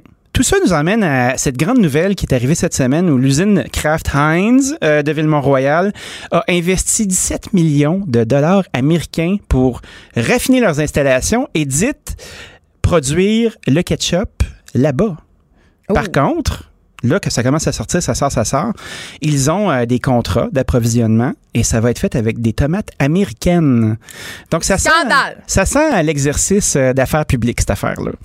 On dit qu'on produit du ketchup au Canada, on dit qu'on le produit au Québec, mais avec des tomates qui viennent d'ailleurs. Mais en même temps, c'est comme un Hmm. peu. Ouais, mais c'est un- on, on revient un peu à la discussion qu'on avait l'autre fois sur les produits québécois. Oui. Euh, ça reste que c'est un produit qui est fait ici. Tu sais, tu peux pas comme. Tu sais, je comprends que c'est pas des tomates qui viennent d'ici, mais en même temps, Heinz, c'est une super puissance mondiale. Tu sais, il y a comme Ah, c'est un, un béhamout. Oui, oui, c'est- c'est c'est comme le- le- l'ayatollah de l'alimentation. là. C'est un très gros groupe, Plusieurs marques. mais ils font, ils, ils créent de l'emploi ici. Ils ont une usine à Montréal. Ah, ben oui. Euh, tu sais, fait est-ce qu'on, tu sais, on les boycotte pas? Y a Ben non, OK, là, le boycott, là, on va-tu nous crisser la paix avec le boycott? Ouais, le boycott, c'est comme pas. C'est assez, euh, moi, là. j'aime pas ça. Ah ouais, c'est comme la chose la plus passive-agressive de la Terre, là. Puis- mais moi, je trouve. Ah, Boycott! je peux-tu dire quelque chose? Vas-y, dis-le. On dirait que je trouve que le, ketchup French, il goûte pas le ketchup. Mais c'est parce que je suis lobotomisée avec. Parce qu'on depuis que je suis petite, je mange du Heinz? Je Ben, veux tu sais, l'aimer, mais on dirait que je suis pas capable. Ah, tu peux l'aimer. Tu peux l'aimer, tu mets plus de sel sur tes frites, puis ça va aller. Moi, ce qui, ce qui m'est arrivé, là, C'est du ça l'affaire, il y a moins de sel. je sais pas. Probablement. C'est juste du sucre, du ketchup. tout- C'est du sucre au tomate. Ben, c'est de la pâte de tomate, c'est du vinaigre, Mm. euh, c'est du sucre, un savant mélange d'épices qui varie de compagnie à compagnie. Euh, c'est une texture. Moi, je pense qu'on devrait demander à, à Heinz de s'approprier euh, des beaux des beaux champs en friche ici, puis de faire pousser la bonne sorte de tomate, puis ne serait-ce qu'une partie de leurs tomates qui poussent là-dedans, mais je pense qu'on aurait l'occasion, avec un gros, gros joueur comme Heinz, de revitaliser certaines poches du Québec qui auraient besoin d'emploi. OK. Je pense que la taille de leur entreprise puis au profit qu'ils font, Souveraineté alimentaire. ben c'est mettre, euh, c'est mettre la main dans notre poche. Mais c'est vrai. Dire, tu veux dire que c'est fait ici, parfait. Fait, euh, organisons-nous pour que tu aies des tomates d'ici. Puis euh, je fouinais, puis il paraît qu'on ne fait pas pousser la bonne sorte de tomate au Québec Ah, pour être capable de faire ce type-là. C'est une genre de tomate de champ super résistante qui est capable d'être ramassée par des machines puis garnottée, puis ah ouais donc sing donc. Puis après ça, ben, c'est la pulpe qu'on récupère et qu'on fait sécher pour faire de la pâte de tomate qui va faire ça. Moi, j'attends la recette de ketchup de Ricardo. Je m'excuse à toi, Danny. Ou la tienne. Ah, c'est correct, mais moi, je suis le Ricardo des pauvres. c'est correct. Ça va. C'est bien nommé. ben, c'est ça. Tu sais, second violon, mais joue quand même bien. Violon de seconde main. il est attachant. non, mais attends, mais il y a plein de, de compagnies, euh, des petites compagnies qui se sont lancées dans le condiment. Ben ouais, Au Saguenay, Canada. Ils font du ketchup, il Oui. y a de la moutarde. Oui. Mais encore là, c'est super bon. Mais ça goûte pas le ketchup dans ma tête. C'est ça qui est le problème. Je, je suis lobotomisée. Moi, j'ai un beef avec leur moutarde. Euh, Ouais. je veux l'aimer. Euh, mais quand j'ai envie de beurrer un hot dog avec de la moutarde, ça. Ça que ça goûte- goûte la moutarde baseball. Ben, que tu veux? Exactement. Ceci dit, euh, je m'en sers de ce produit-là. Je l'ai à la maison, j'ai acheté la bouteille, je me dit, calvette, je vais faire de quoi avec. Ouais. Donc, euh, je l'insère dans des recettes. euh, C'est ça, mais c'est pas. C'est parce que dans le fond, on a des madeleines de Proust Oui. alimentaires. c'est tough. faut que ça, ça goûte ça, sinon c'est pas la même affaire, puis c'est pas la même chose. Fait qu'il faut pas essayer de nous faire croire qu'il faut l'utiliser autrement. T'as bien raison. Ben, je pense qu'on devrait se priver de certaines fantaisies. Mais ceci dit, euh, le, le- le Canada, euh, le Canada produit, là, ce- comment ça s'appelle déjà? Euh, le ketchup? ouais, c'est le, le ketchup, la moutarde, euh, c'est fait au Saguenay, ça Ah, s'appelle Canada. J'en ai aucune idée. Là, on a recherché, c'est pour ça. Il, il là, en ce moment, il est en feu, il, fait, il, il cherche. Mais c'est très chouette comme Mais initiative. oui, je sais. Mais Ça vient de chez nous en Ce plus. qui est difficile des fois, c'est que ça goûte pas la même chose. Tu vois, un succès que j'ai croisé, moi, c'est le fromage euh, en pot de chez Boivin. Ah ben là, mon Dieu, le petit crémeux. Pas, Ah oui? pas là-dessus. Ben non, mais c'est bon la ça. chose la plus délicieuse ever sur Terre. Puis tu vois, je trouve que ça, ça se faufile bien dans les, euh, dans les pantoufles du Cheese Whiz. Canada Sauce est, Canada est Sauce. le nom de la compagnie Puis qu'on cherche. Leur packaging est excellent. Euh, je suis beau. ravi euh, de les voir sur le marché. J'ai acheté mes bouteilles, j'ai fait ma job. Bravo. Là, je vais en racheter d'autres. Tu es un bon citoyen. J'ai fière de toi. J'ai essayé. Parlant de citoyenneté, Oui, tu voulais qu'on revienne un peu. euh, on a eu une petite discussion hier sur le, le souverainisme. Ah, j'ai repensé à ça toute la soirée. Ah, pourquoi? T'étais pas bien? Ben, c'est pas que j'étais pas bien. hein. J'étais super à l'aise avec ce que j'ai dit. Je maintiens ma position. Moi, je trouve que ça, on a d'autres affaires à faire. On parlait euh, du projet Ambition Québec euh, lancé par la députée indépendante de Marie-Victorien Catherine Fournier. Tout à fait. Puis, je me suis dit, euh, je suis resté accroché, moi, dans le projet citoyen. Projet citoyen. Je trouve qu'on a de la difficulté à être, euh, à, à définir qu'est-ce qu'un citoyen québécois. Puis, je trouve que c'est quelque chose qui est difficile à nommer aujourd'hui. Ben, il n'est pas homogène, premièrement. Non, il n'est pas homogène. Puis après ça, ben, on a de la difficulté à se souvenir de notre histoire. On l'enseigne d'une drôle de manière. On a un taux de diplomation qui est terriblement bas. On n'est pas particulièrement affectueux des faits ou d'avoir un orthographe convenable. On se déchaîne euh, comme euh, des, des fous furieux sur les médias sociaux. Euh, euh, je me demande en Christie pourquoi on se ferait un pays. Pourquoi on mériterait un pays. Euh, je comprends pas. Tu trouves qu'on le mérite pas? Ben, de un, il y a tellement Dur, de monde. de- ce sont de paroles dures que tu Oui, c'est des paroles dures, mais des fois, je pense que ça.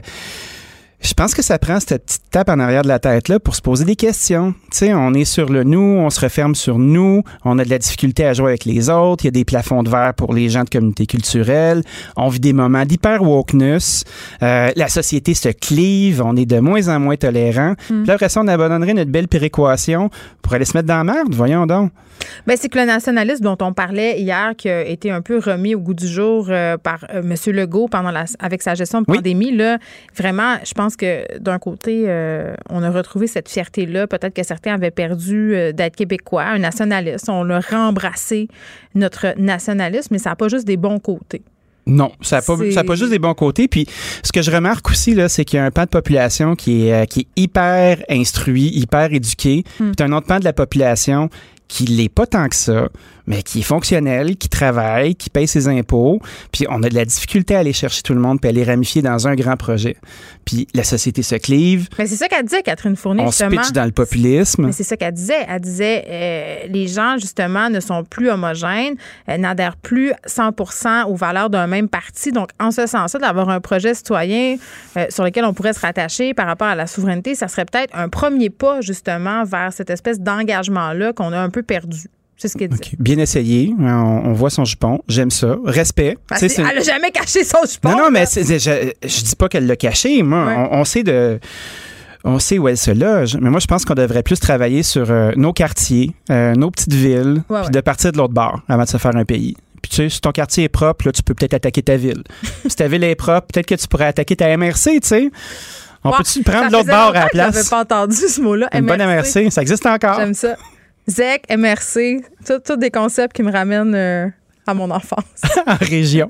J'aime vraiment ça. Fait que c'est ça. J'ai eu une petite pensée pour ça. Non, je me disais, euh, euh, peut-être que si on le prenait de l'autre bord, ce serait plus le fun.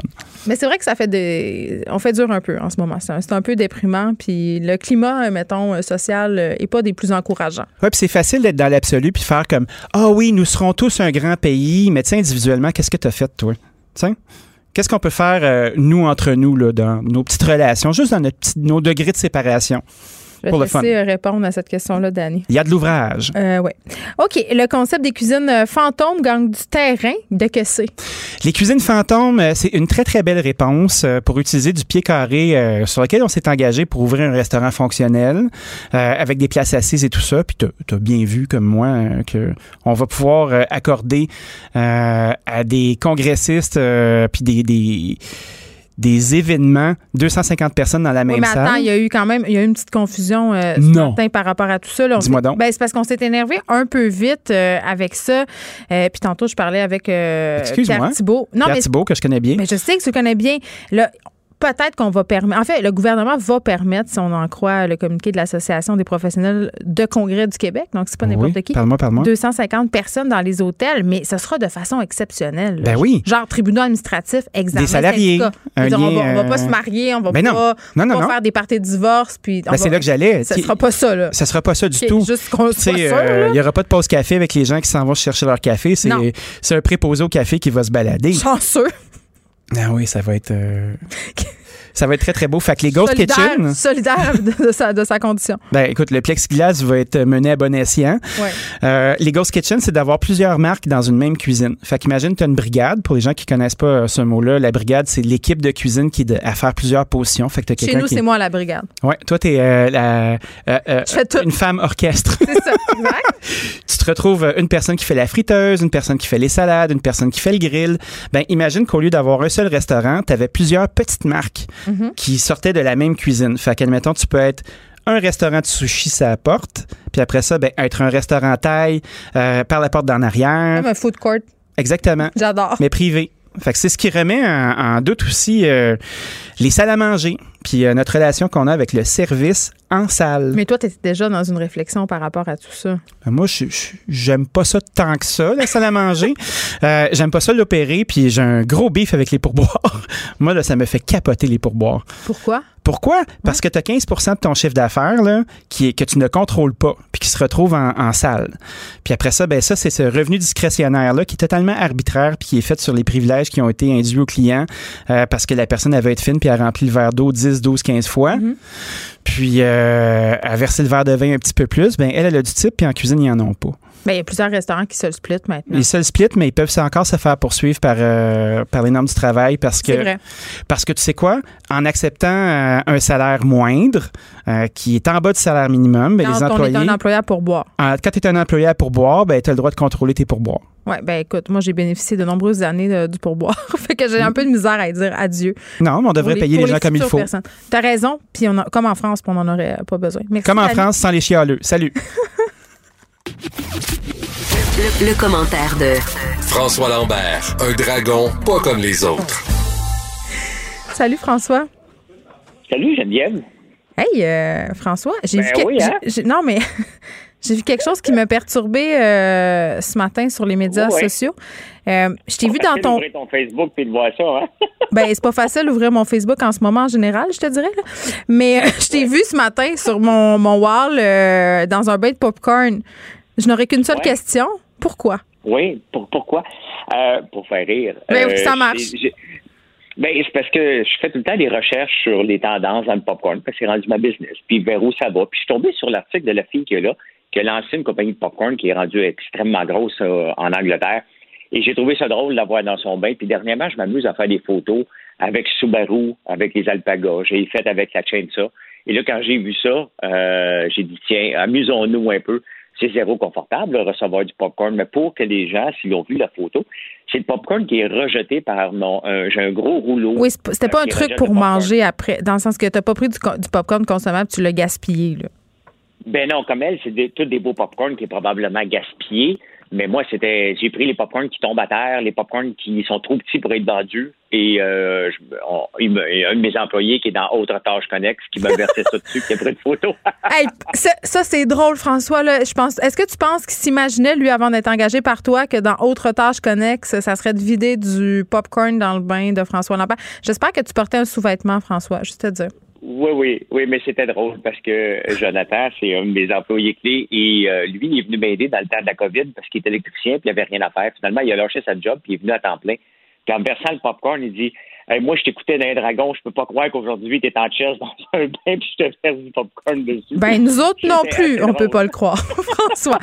OK, on parle de ton ami euh, Fitzgibbon euh, qui est dans une campagne publicitaire qui le met en vedette pour inciter les gens à acheter local pour les fêtes. Moi, je l'ai écouté, la pub, François. mon premier commentaire, ça sera est bien trop longue. Et l'information cruciale arrive à la toute fin, c'est-à-dire euh, si les familles québécoises dépensaient 5 par semaine euh, en achat local, on aurait un milliard de plus dans notre économie. Oui. Euh, tu as raison, je l'ai écouté en, en espérant d'avoir le punch. C'est une discussion mal arrangée. C'est bizarre. Qui est trop longue. Tu sais, c'est pas pour rien que les pubs sont 30 secondes, c'est que c'est tout le temps qu'on a à leur donner. Euh, là, on s'en tape une d'une heure, d'une minute et demie, mm-hmm. euh, qui est longue pour apprendre que si à la fin on dépensait 5 dollars de plus dans l'économie québécoise, ça donnerait un milliard. Ben, crème. François, Euh, ça frappe. Moi, j'aurais aimé ça. Moi, pour moi, le message, c'est ça, et ça aurait pu durer 5 secondes. Tu sais, parce que ça, nous donne tous envie. 5 connu, piastres, c'est rien. 5 piastres, c'est rien. là.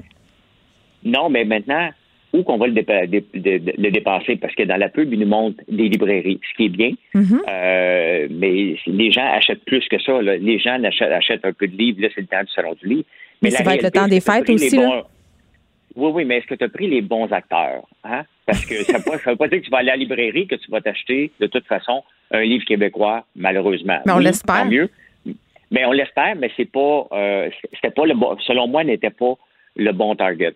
Euh, mais tu prends Valérie Plante qui est pas populaire, tu prends Régis Labombe que il est bougonneux, mais il maintient sa popularité plus un, peu euh, pas. Puis tu prends Fitzgibbon. Est-ce que tu as pris les trois acteurs pour nous faire passer un message que j'ai le goût de me garrocher aujourd'hui, prendre mon auto pour aller dans une librairie? Ben, mettons que niveau livre- charisme, on a déjà vu mieux en pub. là. On aurait peut-être pu se tourner vers des porte-paroles, mais le gouvernement peut-être euh, avait, euh, avait des plans à ce niveau-là de sortir son ministre pour le rendre sympathique. Je ne sais pas. Je, ça marche Mais pas. il n'est pas bon acteur. La- L'affaire, c'est que, tu sais, faut... Non, mais c'est pas pour Ça me faisait penser, attends, ça me faisait penser à une pub de char. Tu sais, les concessionnaires, c'est moi qui paye, fait que c'est moi qui parle. C'est un peu ça. Oui, oui, oui, c'est ça. tu sais, Fait que euh, je suis pas convaincu. L'affaire, c'est qu'on ne sait pas où le dépenser l'argent. C'est ça que la pub aurait dû nous dire, nous montrer. Sur le panier bleu? que- Sur le panier bleu, euh, Geneviève, hier, ils ont annoncé un million, OK? Un Ouais. million de Encore? produits, puis on en a déjà parlé. Oui, ils montent de 250 000 eux autres à toutes les semaines. Ben, Euh, mon- j'ai compté, là. Moi, j'ai trois produits forts que, mes, que j'ai des revendeurs et je suis rendu à 1200 euh, items pour trois produits. Tu sais, à un moment donné, il ne faut pas prendre le monde pour des tarlats, là. Et la popularité du panier bleu a descendu. Comment qu'on l'a su? Grâce à l'accès à la à, à l'information. Euh, tu sais, qu'est-ce qu'on fait? Qu'est-ce qu'on fait pour relancer l'économie? C'est bien mieux d'aller coucher dans un hôtel et dépenser 100 pièces que d'essayer de grappiller des 5 dollars un peu partout. Tu sais, c'est le message qu'on, le message n'est pas à bonne place. Il faut donner un boom à l'économie. C'est pas, c'est pas 5 pièces qui va faire une différence parce que les gens vont dire, vont, vont pas se dire, je vais dépenser où mon 5 pièces, là? À la fin, il va arriver à la caisse, là, puis il va regarder le prix. Puis la confiture québécoise à 8 pièces ou la confiture euh, à 2 pièces, il reste que la plupart des gens vont faire le choix à 2 pièces, malheureusement. Le message n'était pas bon. L'intention était bonne, le message n'était euh, pas bon. Je l'ai écouté parce que Fred, euh, ton- notre recherchiste, ton recherchiste, me dit écoute la pub. Que, sinon, je l'aurais pas écouté. Non, mais c'est vrai. Puis moi non plus, je l'avais pas vu. Euh, c'est parce qu'on, je savais qu'on allait en parler ensemble que je suis allée, Je suis allée la visionner et bon, j'ai quelques années euh, de pub derrière la cravate. Je trouve pas, euh, on comprend pas, le message est pas clair, c'est trop long. Bref, euh, à mon sens, c'est raté comme publicité au niveau du gouvernement du Québec. Là, on parle des annonces, là, 200 000 dollars en subvention pour les hôtels dans le cadre d'une annonce de 60 65 millions, pardon, 5 à l'industrie du tourisme. Oui. L'affaire, c'est qu'il va y avoir des gens dans les hôtels. C'est encore bien de donner de l'argent ce matin, je suis tombé sur un article. Il y a 300 euh, entreprises aux États-Unis euh, qui ont eu de l'argent. Puis on n'a pas les chiffres encore au Canada. On va sûrement les avoir ou probablement qu'on les aura jamais. Mais il y a 300 entreprises qui ont eu de l'argent. À peine trois semaines après, ils ont fermé. Il y a eu un demi-milliard qui était donné à des subventions comme on donne là. Qu'est-ce qui arrive avec cet argent-là? Ils n'ont pas eu euh, l'heure de ben, dépenser, là?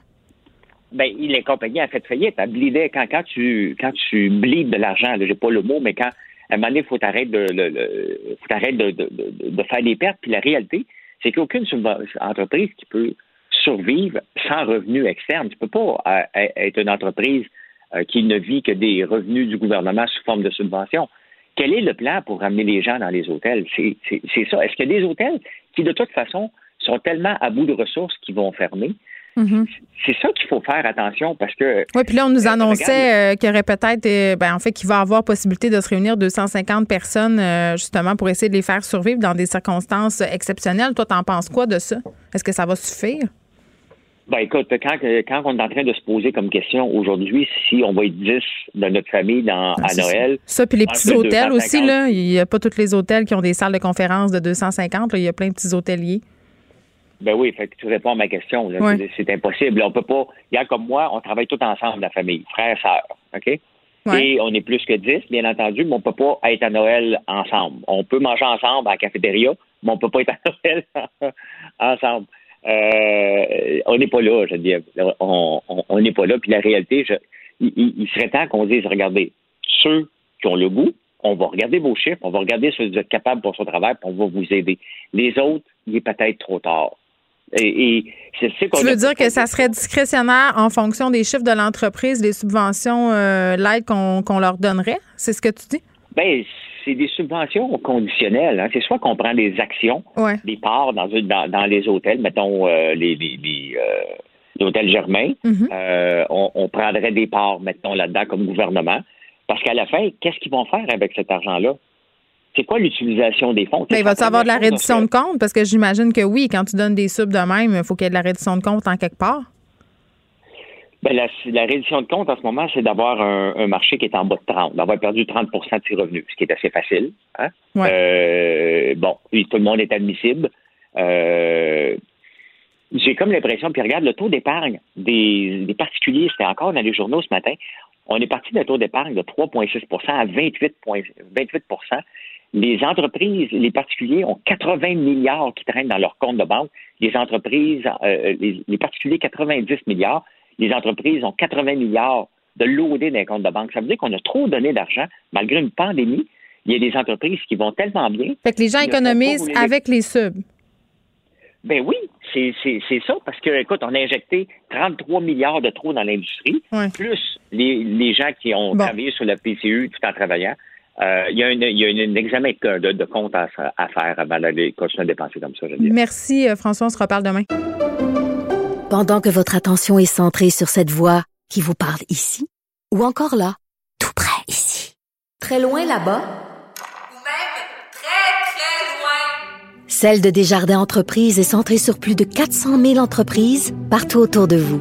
Depuis plus de 120 ans, nos équipes dédiées accompagnent les entrepreneurs d'ici à chaque étape pour qu'ils puissent rester centrés sur ce qui compte, la croissance de leur entreprise.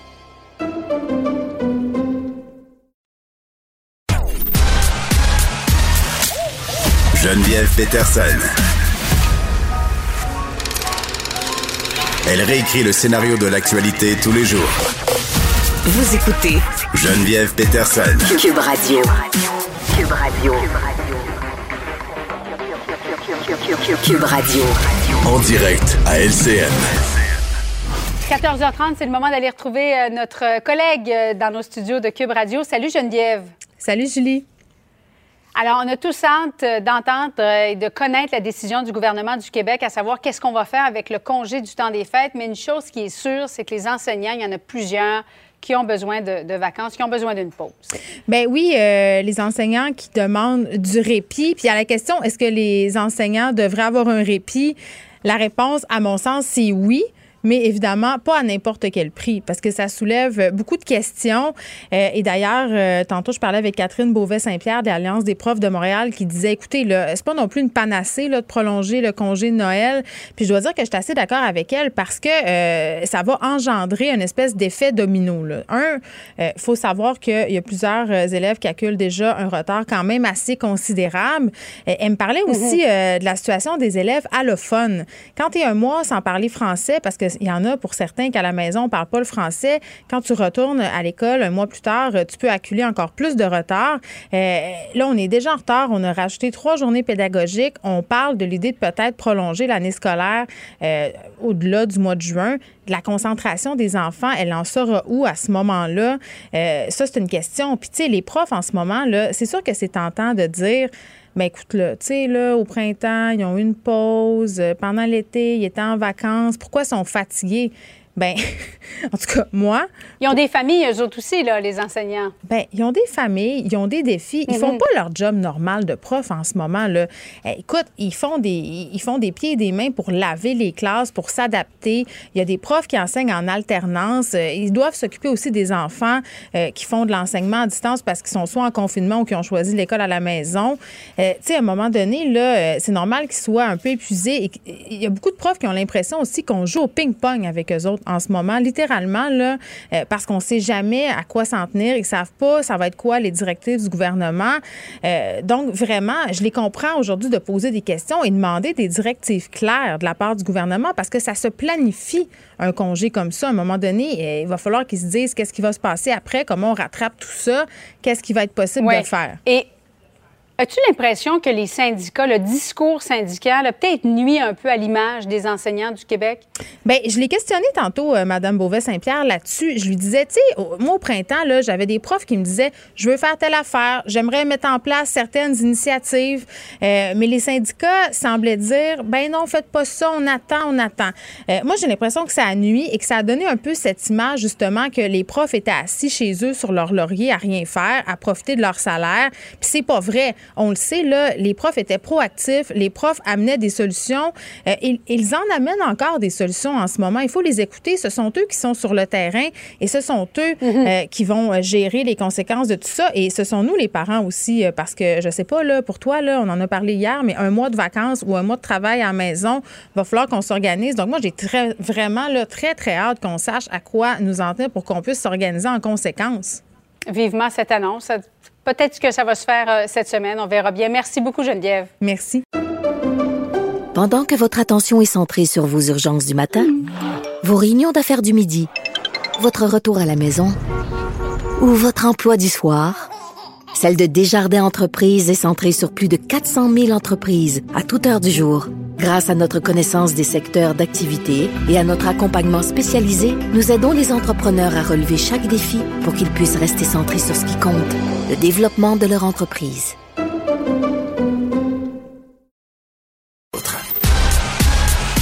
Geneviève Peterson,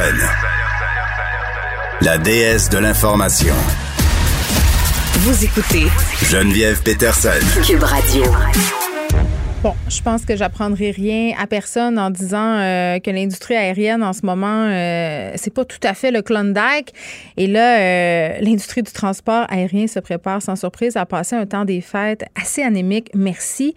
mais pendant que tout ça se passe, Boeing reçoit l'aval du gouvernement américain pour réutiliser ses 737 MAX. Vous vous souvenez, là, c'est ce modèle qui a été impliqué dans deux incidents fatals en 2019. J'en parle avec Méran Ibrahimi qui est directeur de l'Observatoire de l'aéronautique et de l'aviation civile. Monsieur Ibrahimi, bonjour. Oui, bonjour. Bon, euh, c'est une bonne nouvelle pour Boeing, mais moi, quand je regarde ça euh, comme euh, consommatrice, je me demande, est-ce qu'on va trop vite? Écoutez, on va trop vite, oui et non, dans la mesure où, vous savez, cet avion coûte à peu près dans les 100, 120 millions de dollars, dépendamment mhm. des options. Et il y a à peu près 5000 commandes, si vous voulez. Alors, si vous multipliez 5000 par 100 millions, ça vous donne à peu près 500 milliards de dollars. Ça vous donne un petit peu l'enjeu économique qui est derrière cet avion-là. Alors, Bien sûr, il y a eu une pression forte de la part de Boeing, mais aussi du gouvernement américain, notamment le président Trump, Mhm. pour qu'on aille de l'avant dans ce dossier-là, pour essayer d'autoriser le, le, le, le- la, la reprise de cet avion-là mais dans un contexte où tous les acteurs à travers le monde ont complètement perdu leur confiance. D'abord en Boeing, euh, qui a complètement changé de culture. Ils sont passés d'une culture, d'une culture d'ingénieurs très, très, euh, j'allais dire, obsédés dans le bon sens terme pour la sécurité. Ils Ouais, sont ouais. devenus des financiers. Et ils sont beaucoup plus intéressés par des milliards de profits plutôt que la sécurité de leur modèle. De l'autre côté, FAA, qui était censé être l'agent régulateur pour s'assurer de la sécurité, notamment dans la certification de l'avion. On s'est rendu compte qu'ils étaient en collision totale avec Boeing et ils ont même confié une partie importante de la certification de l'avion à Boeing même. C'est-à-dire voyons. juge et partie en même temps. Donc, et, et ça, cette confiance est brisée aujourd'hui. Alors, ces deux acteurs reviennent sur la place publique en disant, ça y est, on a un avion sécuritaire pour vous offrir. Alors, vous imaginez que euh, les gens sont un petit peu méfiants. Ben oui, un petit peu méfiant, euh, c'est le cas de le dire. Là. Vous me parliez de gros bidous tantôt. Là, euh, moi, je vais vous parler de mort. Je veux dire, deux accidents quand même qui ont fait 346 morts en l'espace euh, de cinq mois. Là, on comprend que c'est une affaire de gros sous que les États-Unis ont poussé, mais c'est quoi la position du Canada là-dedans? Alors, le Canada prend une bonne position assez prudent, si vous voulez, dans, dans ce dossier-là, dans la mesure où vous savez, aujourd'hui, FAA, surtout depuis que M. Dixon, qui est lui-même un pilote euh, très respecté, est à la tête de FAA, donc il dit que l'avion est très sécuritaire et ils ont fait tout ce qui était humainement possible pour reprendre ses propres mots, pour Mhm. rendre cet avion-là sécuritaire.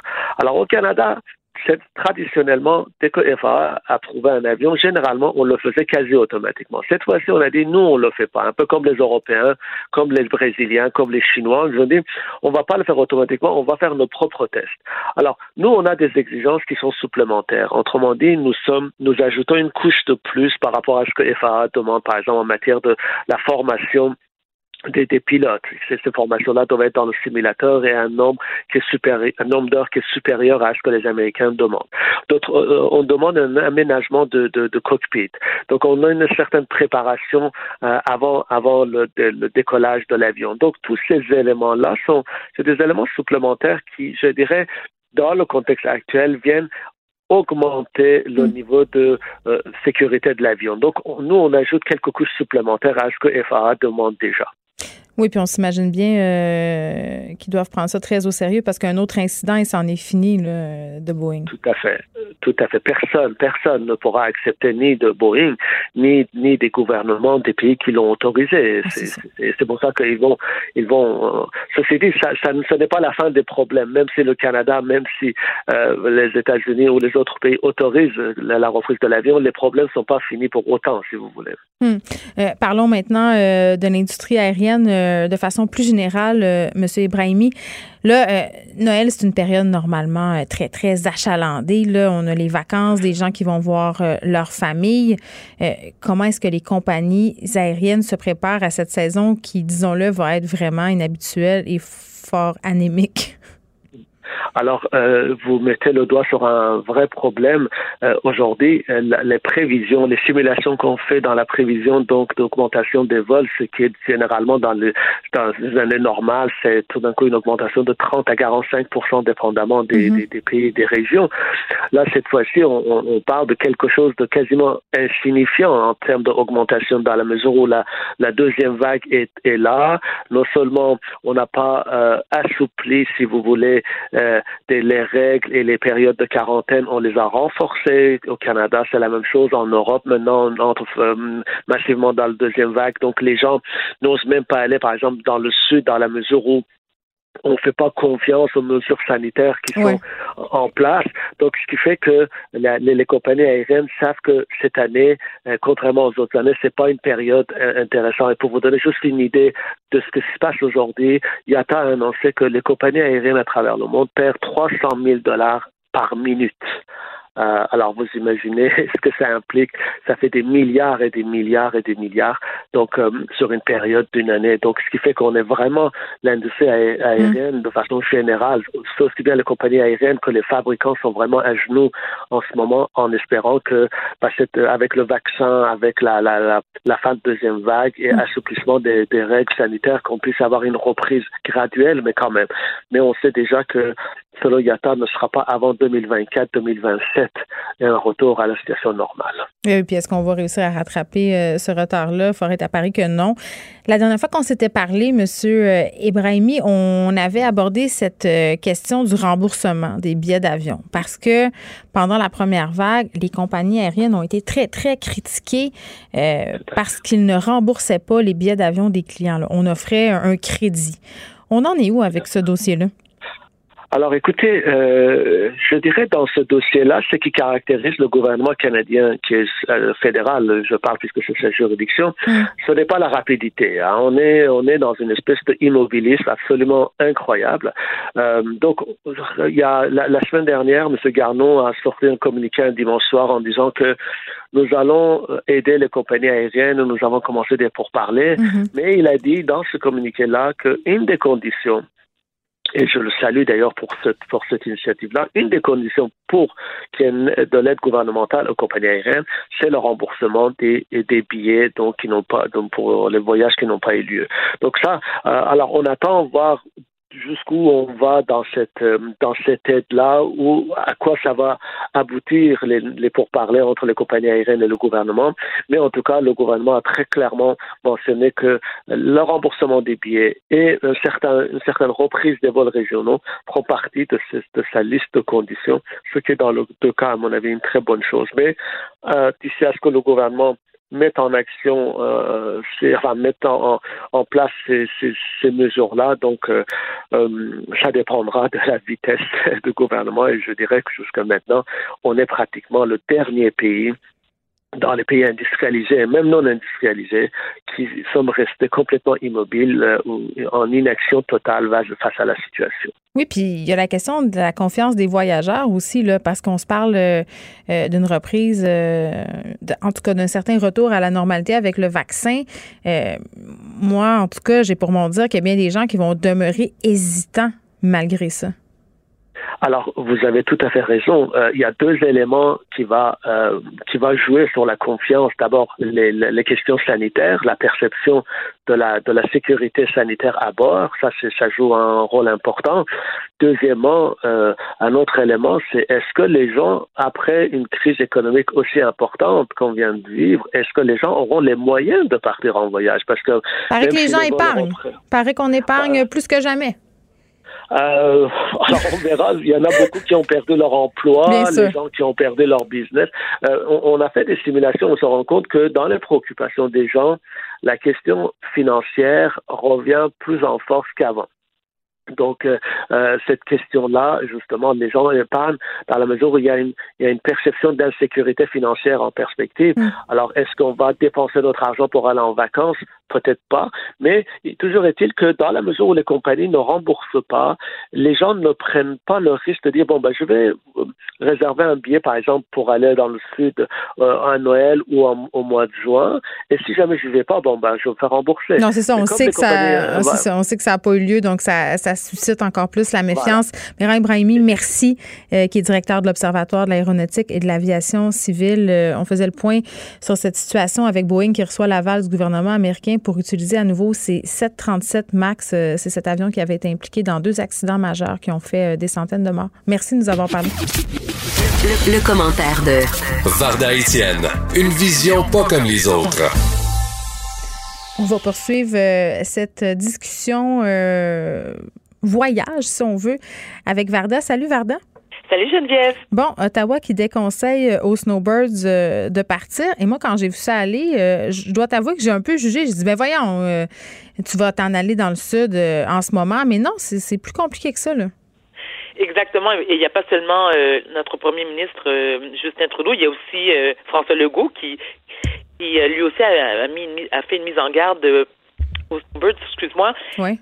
Tu sais quoi? Moi, je fais, je fais partie de ceux et celles, et je, je l'admets, coupable je suis. si je n'avais pas peur du jugement, et Dieu sait que d'habitude, ça ne m'affecte point, j'aurais sacré mon camp. Parce que normalement, je sacre mon camp exactement à cette période-ci de l'année. Je fous le camp en Haïti, deux, trois semaines, question de faire, euh, euh, tu sais, d'aller, d'aller, de prendre du soleil, d'aller mieux mentalement. Parce que, tu sais, on se le cachera pas, il y a les bienfaits du soleil sur la peau mentalement. Écoute, ça n'a pas de prix. Les snowbirds, on se le cachera pas non plus, depuis la première vague, ben, tu ils sont un peu entêtés, puis ils se plaignent, et on les comprend, ils sentent seuls. Il faut pas oublier que nombreux sont sous essai. D'ailleurs, Geneviève, il y a entre 150 000 à 250 000 Québécois qui convergent vers la Floride chaque année. Oui, puis les gens, ils veulent aller euh, s'occuper de leur propriété aussi. Là. Et ça fait longtemps, euh, il y a des responsabilités qui viennent avec tout ça, donc il y a une inquiétude aussi qui est tout à fait louable. Si tu as travaillé dur toute ta vie et tu as tu, tu es arrivé au troisième âge et que c'est le temps de profiter de ta retraite et que tu as fait le choix conscient avec ton ou ta conjointe ou même seul de sacrer ton camp en Floride du mois d'octobre ou novembre jusqu'à avril-mai Hmm. parce que tu le mérites encore une fois, c'est ton choix. Jocelyne Cazan en a parlé dernièrement parce que Jocelyne Cazan, on le sait, passe ses hivers en Floride. Ouais. Elle est présentement là-bas. Je pense que tu lui as parlé la semaine dernière. Si, euh, Ben, ça fait un petit bout euh, déjà, mais effectivement, tu fais bien le soulever. On a beaucoup de Québécois qui ont des propriétés là-bas et qui ont quitté en catastrophe. Hein, quand on les a obligés à revenir, là, c'est pas nécessairement ISO 9002 comment ils ont laissé ça. Là. Exactement. Et lorsque je pense à Jocelyne Cazin, moi j'ai bien aimé lorsqu'elle a dit, elle dit, écoutez, moi j'aime ça, j'aime ça aller en Floride. Ma police d'assurance vie a quadruplé, mais j'assume. Ce qui veut dire, si la madame est tombe, est tombe malade, c'est pas le petit peuple comme toi et moi et tous les autres euh, contribuables qui allons payer la facture à sa place. Je me dis, OK, tu es prête à payer une assurance vie, même si tu es, surprimé, euh, tu es prête à assumer le fait que si tu es malade, tu t'arranges avec tes troubles, tu vis dans un quartier sécuritaire, tu respectes les consignes, tu portes ton masque, tu veux retrouver tes petits amis et aller jouer au golf, à la pétanque, au tennis. Oui, que grand bien te fasse. Ben oui.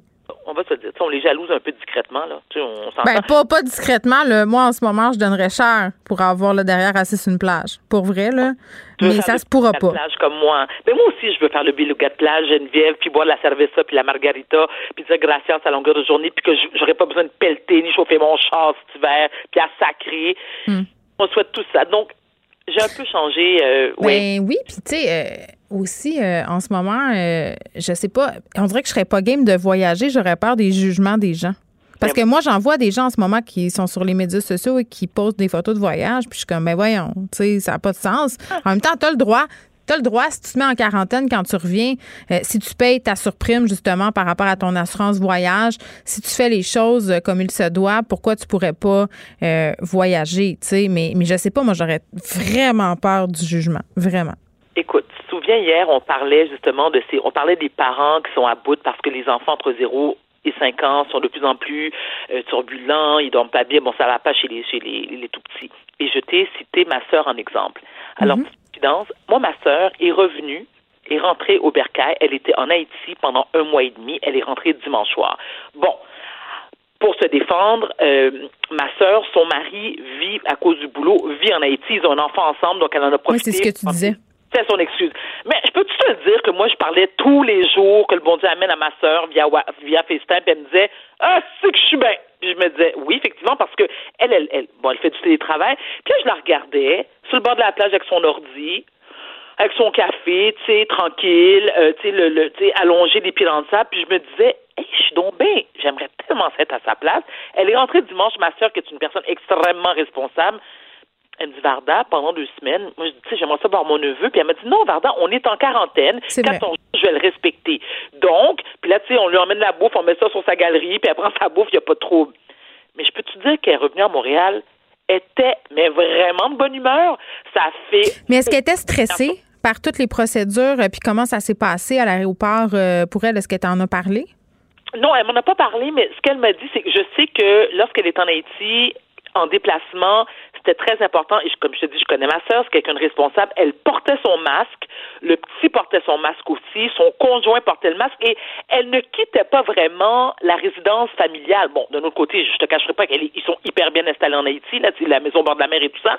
Mais ça n'en demeure pas moins qu'elle était prête à assumer. Puis elle m'a dit, Vardan, si je tombais malade, je, écoute, je paye le prix. C'est pas vrai que moi, je refilais la facture aux gens qui, eux, se font suer à Montréal, qui aimeraient ça à ma place. Je vais assumer. Bon, tant mieux, elle est revenue à Montréal avec le petit. Ni lui, ni elle sont tombés malades là-bas, mais elle va prendre son trou. Puis elle me dit, Vardan, en toi puis moi, 14 jours de quarantaine pour avoir pu profiter du soleil d'Haïti, de la bouffe, de tout ce que ça m'a emmené comme bienfait pendant six semaines. Elle dit, j'en ai-tu rien à taper, là? Elle je vais le prendre n'importe quand. Puis je fais comme, hmm, il me semble que je partirais. Je préfère. Bon, c'est ça. Là, c'était ma prochaine question. non, mais c'est parce que là, euh, on- je pense qu'on on suit tous le même processus. Là. En ce moment, on est comme, ben voyons, ça n'a pas de bon sens. Là, après ça, on passe par la phase jalousie des gens euh, qui sont en voyage. On, on- dénonciation. Puis là, on est comme, moi aussi, je voudrais euh, faire la même chose. Puis tantôt, je parlais euh, avec M. Ebrahimi qui me disait, à un moment donné aussi, les gens sont inquiets un peu par rapport aux mesures de sécurité des autres pays dans lesquels on, se rend. Là, ça aussi, c'est un enjeu, le pays où tu t'en vas. Toi, mettons, ça serait quoi ta politique éditoriale par rapport à tout ça? Mettons, où tu vas aller? Ben, alors, euh, justement, je voulais en revenir euh, aux gens, justement, qui, tu sais, les nombreux Québécois qui convergent vers la Floride. Pas Pourquoi la Floride ne serait pas mon choix, c'est parce qu'on le sait depuis le début de la pandémie. Oui, la. Floride enregistre un nombre sidérant de nouveaux cas. Et ça n'arrête pas. On dirait qu'ils comprennent rien. Ils sont comme sur une autre planète. Eux autres, party time, tu sais, c'est comme spring break toute l'année. Je trouve ça plutôt beaucoup irresponsable. Mais il y a des pays aux Antilles, comme en Haïti. J'ai demandé à ma soeur Guylaine, est-ce qu'il y a des cas? Elle me dit, Varda, il y a sûrement des cas, mais n'oubliez pas, Haïti, il fait 43 degrés à l'ombre. Donc, les gens, elle, j'ai dit, est-ce que tu as vu des gens qui sont protégés? Elle m'a dit, Varda, que ça soit dans les banques, les gens qui bossent dans les banques, au resto, les gens portent le masque. Portent le masque. Et on s'entend, Geneviève, que Haïti étant le pays le plus pauvre de l'hémisphère nord, Ouais. dire s'il y avait de nombre, en tout cas s'il y avait des, des- de- un nombre sidérant de cas de COVID, mais il n'y aurait plus personne sur l'île. Ça tomberait comme des mouches parce qu'on s'entend que les hôpitaux en Haïti et même ailleurs aux Antilles, justement, alors Haïti qui est sur la même île, comme je t'apprends rien, la Geneviève, Haïti et la République dominicaine sont sur l'île de l'Hispaniola. Ouais. En attendant, il y a plein de camps républiques plein de cas. Et l'avantage d'Haïti, parce que en étant le pays le plus pauvre de l'hémisphère- nord, on s'entend-tu que le- les touristes courent pas les rues en Haïti? Il y a quand même beaucoup d'insécurité en Haïti. Bon, il y a des kidnappings, ça, bon, bref. Mais il me semblait qu'il y avait une espèce de. hum, La frontière est fermée. Oui, non, non, je sais, mais avant la pandémie, là, euh, Haïti était quand même euh, devenu euh, une destination touristique pour une certaine tranche de la population. C'était même un peu la tendance, en tout cas parmi euh, mes amis. Ce que je pourrais dire, c'est que, bon, c'est sûr que si on parle de la capitale, Port-au-Prince, bon, il y a plus de risques, on s'entend, mais dès que tu quittes la cap- de, de- de toute façon, dès que tu quittes Port-au-Prince et que tu vas soit au Cap Haïtien qui est au nord d'Haïti, que tu vas à la plaine, que tu vas à Mont-Rouy, qui est où est-ce qu'il y a des, des plages sublissimes, l'île Vache et tout ça, la Padie, Hmm. tu t'éloignes, moins il y a de risques. Tu sais, plus c'est paisible, moins il y a de parce qu'il y a quand on se le cachera pas, je veux dire, il y a beaucoup avec avec euh, Jovenel Moïse qui est au pouvoir puis qui ne fout absolument rien puis que son gouvernement est grandement critiqué avec raison d'ailleurs, mais les gens ont tendance à foutre le camp, dire, nous on s'en va en province, on s'en va dans notre dans notre résidence euh, secondaire euh, au bord de la plage, la paix. Moi, je le sais, je vais en Haïti normalement 4-5 fois par année. Hmm. Donc, c'est la, la- c'est-tu ta prochaine destination? Quand est-ce que tu vas y retourner? C'est quoi ton plan? Tu veux la vérité? Oui, j'ai- ben, c'est sûr. Non, non, je me sens mal. Je regarde là présentement. Ça se peut que la prochaine chronique, la semaine prochaine, je la fasse de là-bas. Mais ce serait le fun. Tu pourrais nous dire comment, comment ça s'est passé? Je te faire suer. Oui, oui, je te suer, Geneviève. Tu sais, je vais t'appeler, tu vas entendre des bruits de coquillages, puis moi, pacter sa plage entre deux, euh, deux rum and coke. Je suis pas sûre que je vais entendre ça, mon verre d'Étienne, pacté à radio. Je te le dirais même pas. Je te le dirais pas. C'est juste la seule chose que tu risques d'entendre. Mais pour vrai, tu regardes puis tu vas te mettre en quarantaine en revenant puis euh, tu verras pas tes enfants. Bon, écoute, alors, pas avoir mes enfants, je te, tu sais, moi, je fais partie de la catégorie de mère indigne quand ça fait mon affaire. Mes enfants ont un père, ils ont 14 et 17 ans, ils peuvent vivre sans moins d'une semaine. On s'entend là-dessus.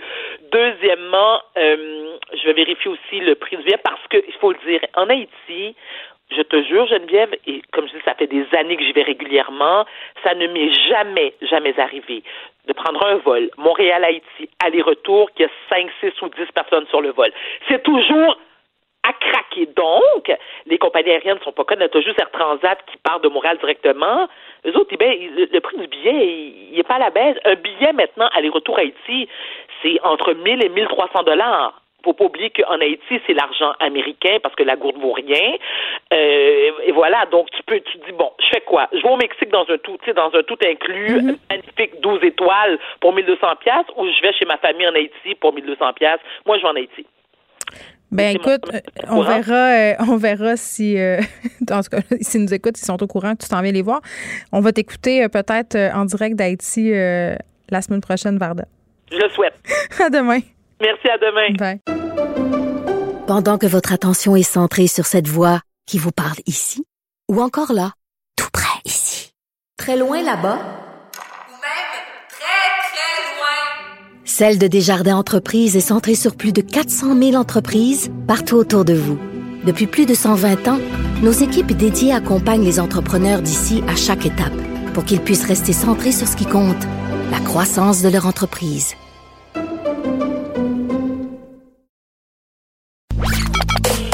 Joignez-vous à la discussion. Appelez ou textez le 187 Cube Radio 1877 827 2346. Hello. On parle avec Léa Sreliski. Salut Léa. Salut. Bon, euh, tantôt je parlais euh, avec Catherine Beauvais Saint-Pierre, là, qui est de l'Alliance des profs euh, de Montréal, et on parlait de l'éventualité euh, que le congé de Noël soit prolongé, là, en cas de la discussion qui est sur toutes les lèvres en ce moment. Et là, brièvement, euh, fait allusion au service de garde, parce que c'est vrai que euh, depuis le début de cette affaire-là, c'est eux qui écopent. On n'en parle pas beaucoup. Et j'avais la discussion avec eux l'autre fois. je parle des services de garde, quand on a annoncé qu'on achetait trois journées pédagogiques. Ça retombe dans leur cours. Je trouve que c'est comme les mal-aimés de la pandémie. Vraiment. Vraiment. Euh, c'est l'enfant pauvre euh, de l'école, le service de garde, et Dieu sait que nous en, nous en avons tous besoin. Euh, et on n'en parle pas parce que on se rend pas compte. Moi, moi, je m'en rends compte parce que mon mari travaille dans un hôpital, donc on a eu accès au service de garde euh, d'urgence pendant la première vague. Alors, nous avons côtoyé un service de garde d'urgence quand vraiment on en a eu besoin, et c'était effectivement les mêmes. C'était pas à l'école de mes enfants, mais c'était dans notre quartier, et souvent c'était des éducatrices qui connaissaient parce que euh, elles étaient euh, attitrées à leur territoire, j'imagine. Et euh, c'est sûr que euh, ces femmes-là, parce que c'est souvent des femmes, ont, ont travaillé un peu sans relâche depuis le mois de mars. C'est-à-dire que tu sais, il y a eu un espèce de battement, un, un flou là pendant à peu près un mois et demi, deux mois, où est-ce que les profs nous envoyaient pas vraiment de travail. Et il y en a beaucoup qui étaient chez eux puis qui attendaient de savoir s'ils allaient retravailler ou pas. Mais pendant ce temps-là, il y a beaucoup d'éducatrices qui travaillaient. euh, puis qui travaillaient vraiment dans un service ultra essentiel parce que euh, ben on se souvient que ces services de garde-là étaient vraiment pour les travailleurs euh, complètement essentiels de la société, c'est-à-dire le système de santé, etc. Puis elles n'ont pas vraiment eu de pause. C'est-à-dire, Elles ont eu une pause cet, cet été, mais on a tendance à oublier, en fait. Tu sais, je pense que le, autant le, le, le métier de prof euh, est sous-payé et, compagnie, mais je pense que le, le service de garde, euh, il est zéro valorisé. là. Non, ben non seulement il est zéro valorisé, puis premièrement, euh, nos enfants, ils passent quand même beaucoup d'heures là. C'est eux qui organisent les activités pendant les journées pédagogiques. Puis Dieu sait qu'en ce moment, euh, ils doivent être créatifs parce que euh, qu'on, euh, faire cohabiter les mesures sanitaires des activités de fun pour les enfants, c'est dur.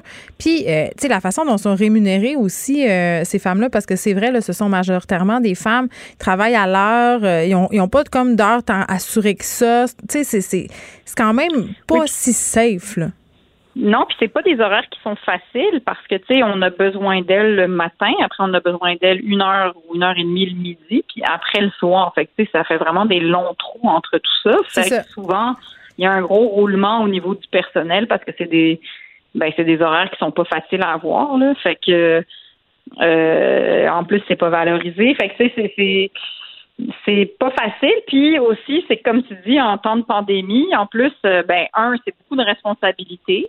Euh, c'est déjà de la responsabilité généralement, mais là, c'est ça, avec toutes les règles sanitaires. Puis Euh, moi, j'ai eu l'occasion de parler avec le directeur de mon euh, du service de garde parce Ouais. qu'il réagissait. Il m'avait entendu dans les médias, en fait, puis je parlais de justement l'éventualité de rallonger le congé. Et puis je me disais, ben, tu sais, il va falloir qu'ils ouvrent le service de garde parce que crime, les parents, ils sont obligés de travailler quand même. Puis lui, il réagissait au fait qu'il y a personne qui parle du fait que les éducatrices sont épuisées et qu'en plus, parce que je disais qu'il n'y a pas de cas dans, à l'école primaire de mes enfants, il n'y a Mhm. pas eu encore de cas. Puis ça, lui, il Touche disait, du Ouais, bois. Touche du Ouais, bois. je sais. Je touche complètement du bois. Mais euh, il disait, oui, mais c'est parce qu'on travaille très fort là, pour tout désinfecter, tout. euh, fait que les éducatrices ont ce poids-là aussi, en plus de pas pouvoir faire des activités. Généralement, quand Mm. c'est les quand c'est les, euh, les journées pédagogiques, euh, on le sait, nos enfants ils partent à la cabane à sucre, puis aux autres Granby, puis on les inscrit ou on les inscrit pas, mais souvent il y a des activités. Mais là, crime, c'est long, longtemps, là, faire du bricolage avec des enfants de sixième année, là, parce que tu peux pas les amener euh, faire Non, mais ils font chose. plein d'affaires. Moi, je, je, je leur vraiment lève mon chapeau aujourd'hui. Là, c'est pas souvent qu'on a l'occasion de le faire pour les journées pédagogiques. Là, ils font preuve d'une créativité absolument incroyable. Mon fils euh, ne déroge pas. Il veut y aller. Il veut y aller. Il trouve ça le fun. Il organise des trucs, des chasses, plein d'affaires, plein d'affaires en respectant euh, les règles de COVID. Et moi, euh, ça me met un peu à terre là, parce que différents travailleurs euh, dans le domaine de la santé, puis ça leur enlève absolument rien. Là, ils la méritent leur prime qu'ils ont eue là. Euh, mais à ce que je sache, là, on en réclamait une prime en septembre. Je sais pas, euh, si on l'a eu au niveau des services de garde, mais je pense pas. Là. Je pense pas. Je pense qu'on est Ben, encore au même salaire. Je pense qu'on continue à travailler dans des conditions précaires, euh, puis à devoir justement passer des heures et des heures et des heures à torcher. Parce que moi, c'est ça qu'ils me disent là. Oui, on lave. Ben oui, c'est qu'ils lavent, ils désinfectent, puis euh, et c'est beaucoup de travail aussi de devoir maintenir les bulles classe parce que tu sais évidemment que les enfants veulent se voir ensemble. Dans une Ouais. classe, c'est plus facile, mais là quand les locaux, tu es obligé de partager les locaux entre les bulles, puis là, ils n'ont pas le droit d'aller aux autres tables. Puis les sacs d'école, puis les masques, parce que ça aussi, là, là tu parles des bulles des enfants. Euh, Est-ce qu'on s'en parle de gérer des masques avec des nez qui coulent, l'hiver qui s'en vient, euh, des enfants qui garochent leur boîte à lunch, leur sac partout dans le cours? euh, tu sais, c'est comme.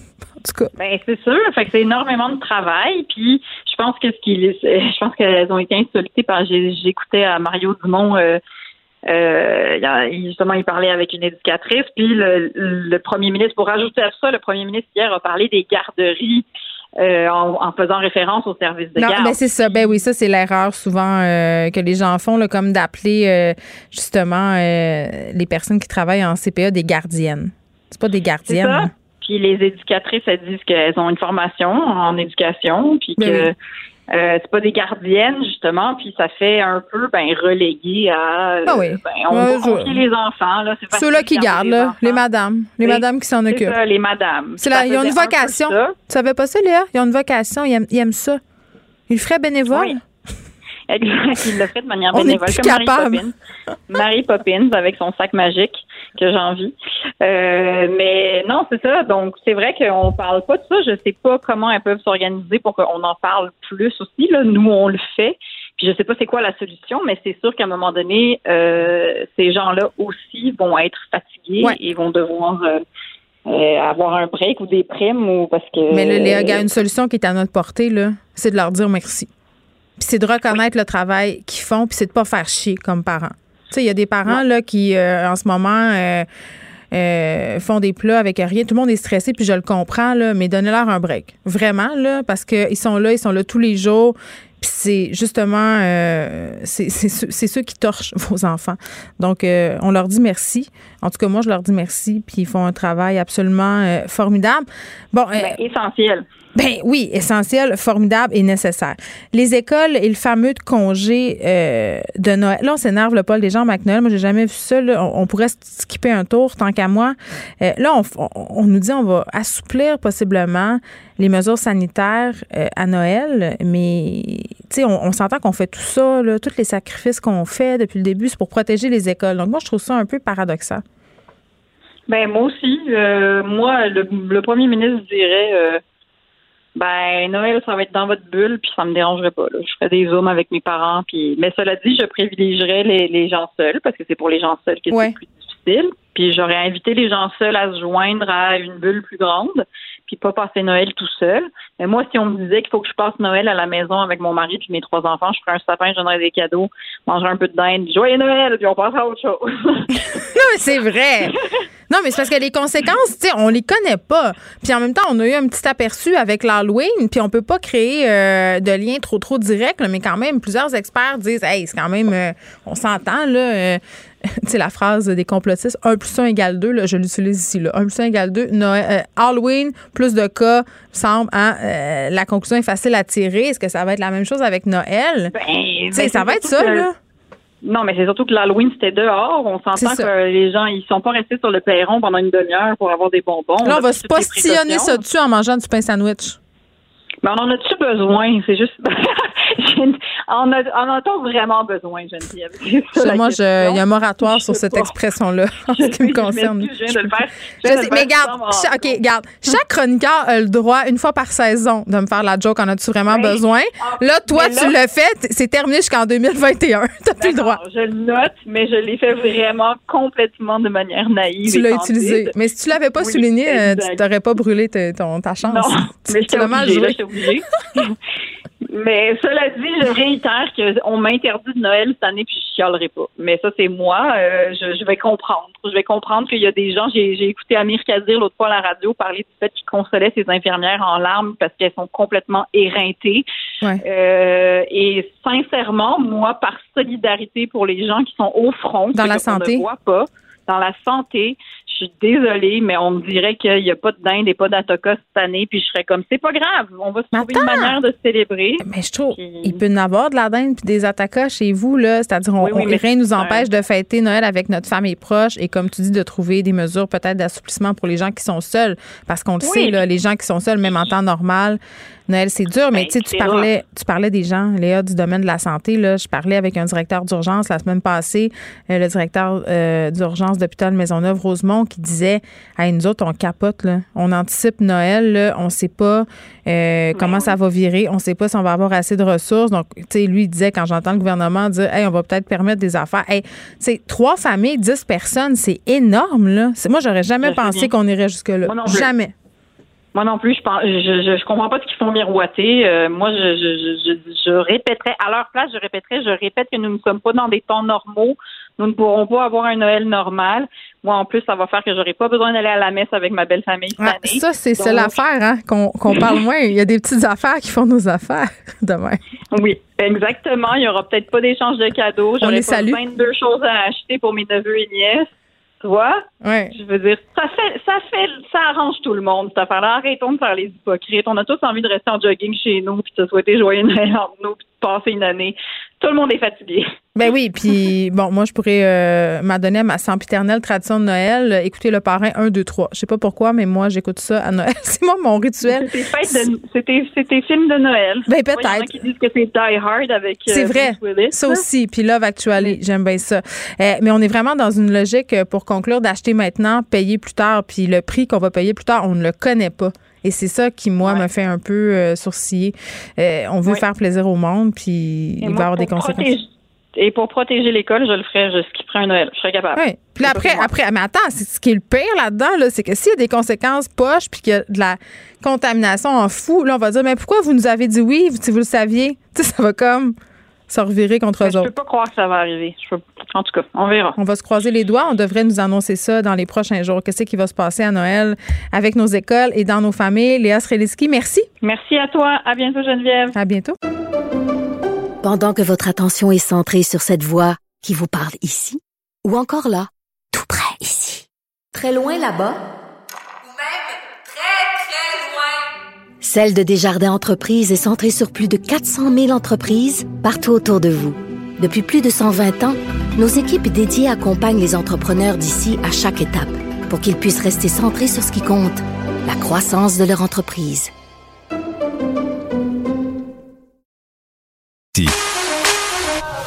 Pour elle, une question sans réponse n'est pas une réponse. Geneviève Peterson. Cube Radio. On accueille euh, Pierre Nantel. Et là, Pierre, je pendant la pause, je suis allée me faire un bol de popcorn dans le micro-ondes parce que c'est la bisbille à Ottawa concernant le travail du ministère du Ah, toi, patrimoine. t'é- t'écoutes ça, t'écoutes ça comme quand t'écoutes le parrain. Euh, Je m'en un, peux deux, plus. et trois pendant Noël. Je C'est le sais. mes films de Noël. Qu'est-ce que tu veux? Ben moi, c'est sûr en tout cas que ça me fascine beaucoup parce que la réalité, c'est que pour moi, c'était le combat. Moi, pendant huit ans, je me suis battu pour qu'on puisse défendre notre culture à Ottawa, puis surtout dans les cinq dernières années, précisément sur le fait que les, les nouvelles façons d'écouter la télévision ne sont pas réglementées au Canada.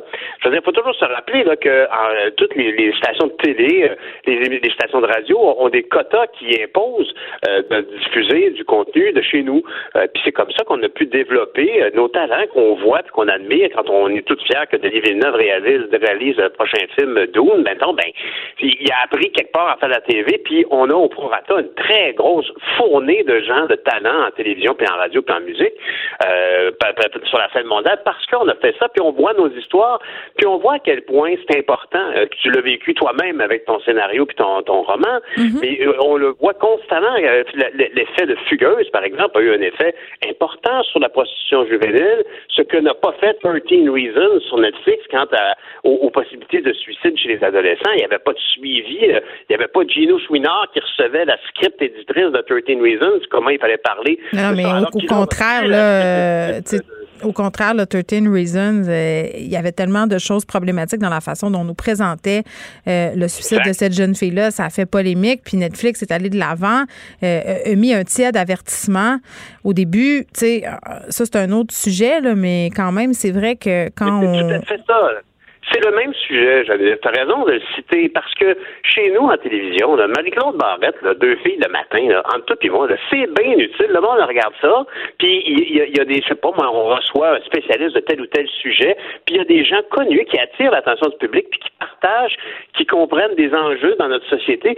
Ça compte. On peut parler de Jeannette Bertrand avec tout ce qu'elle a fait. On peut parler d'une euh, série d'émissions. Donc, le Québec a- a- a- est porteur d'une télévision qui est proche d'elle-même. Et ça, ben, c'est évident qu'il faut protéger ça. Alors, aujourd'hui, on, on constate dans l'actualité que le ministère du patrimoine fait l'objet de différents tirs. La première affaire dont je voulais te parler, qui est un petit peu à côté, mais quand même c'est intéressant, c'est Alexandre Boulris. Il faut reconnaître, là, quand il fait un bon coup, il y a beau y avoir qu'un seul député du NPD au Québec, c'est un sujet très important, les questions qui touchent les réseaux sociaux, parce qu'elles viennent vampiriser euh, le système qui fait que qu'on on vient de décrire tout à l'heure Oui, sur oui. la pertinence de notre télévision.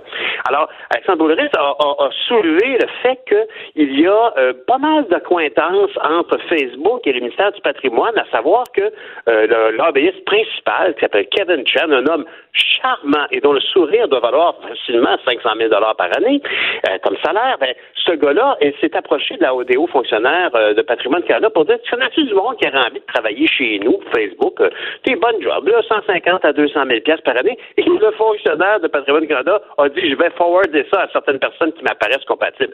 Ça, là, c'est dangereux. Évidemment, on sait tous que les grandes entreprises, que ce soit que ce soit Facebook ou que ce soit Bell, et tout le monde a des spécialistes du cadre réglementaire pour voir comment ils peuvent négocier avec le gouvernement. Mais là, ici, c'est un peu dangereux et c'est pas d'hier que le gouvernement libéral partage un peu un pool d'employés avec les différents réseaux sociaux. Ça s'est passé à l'époque quand Michael Ignatieff a perdu son élection.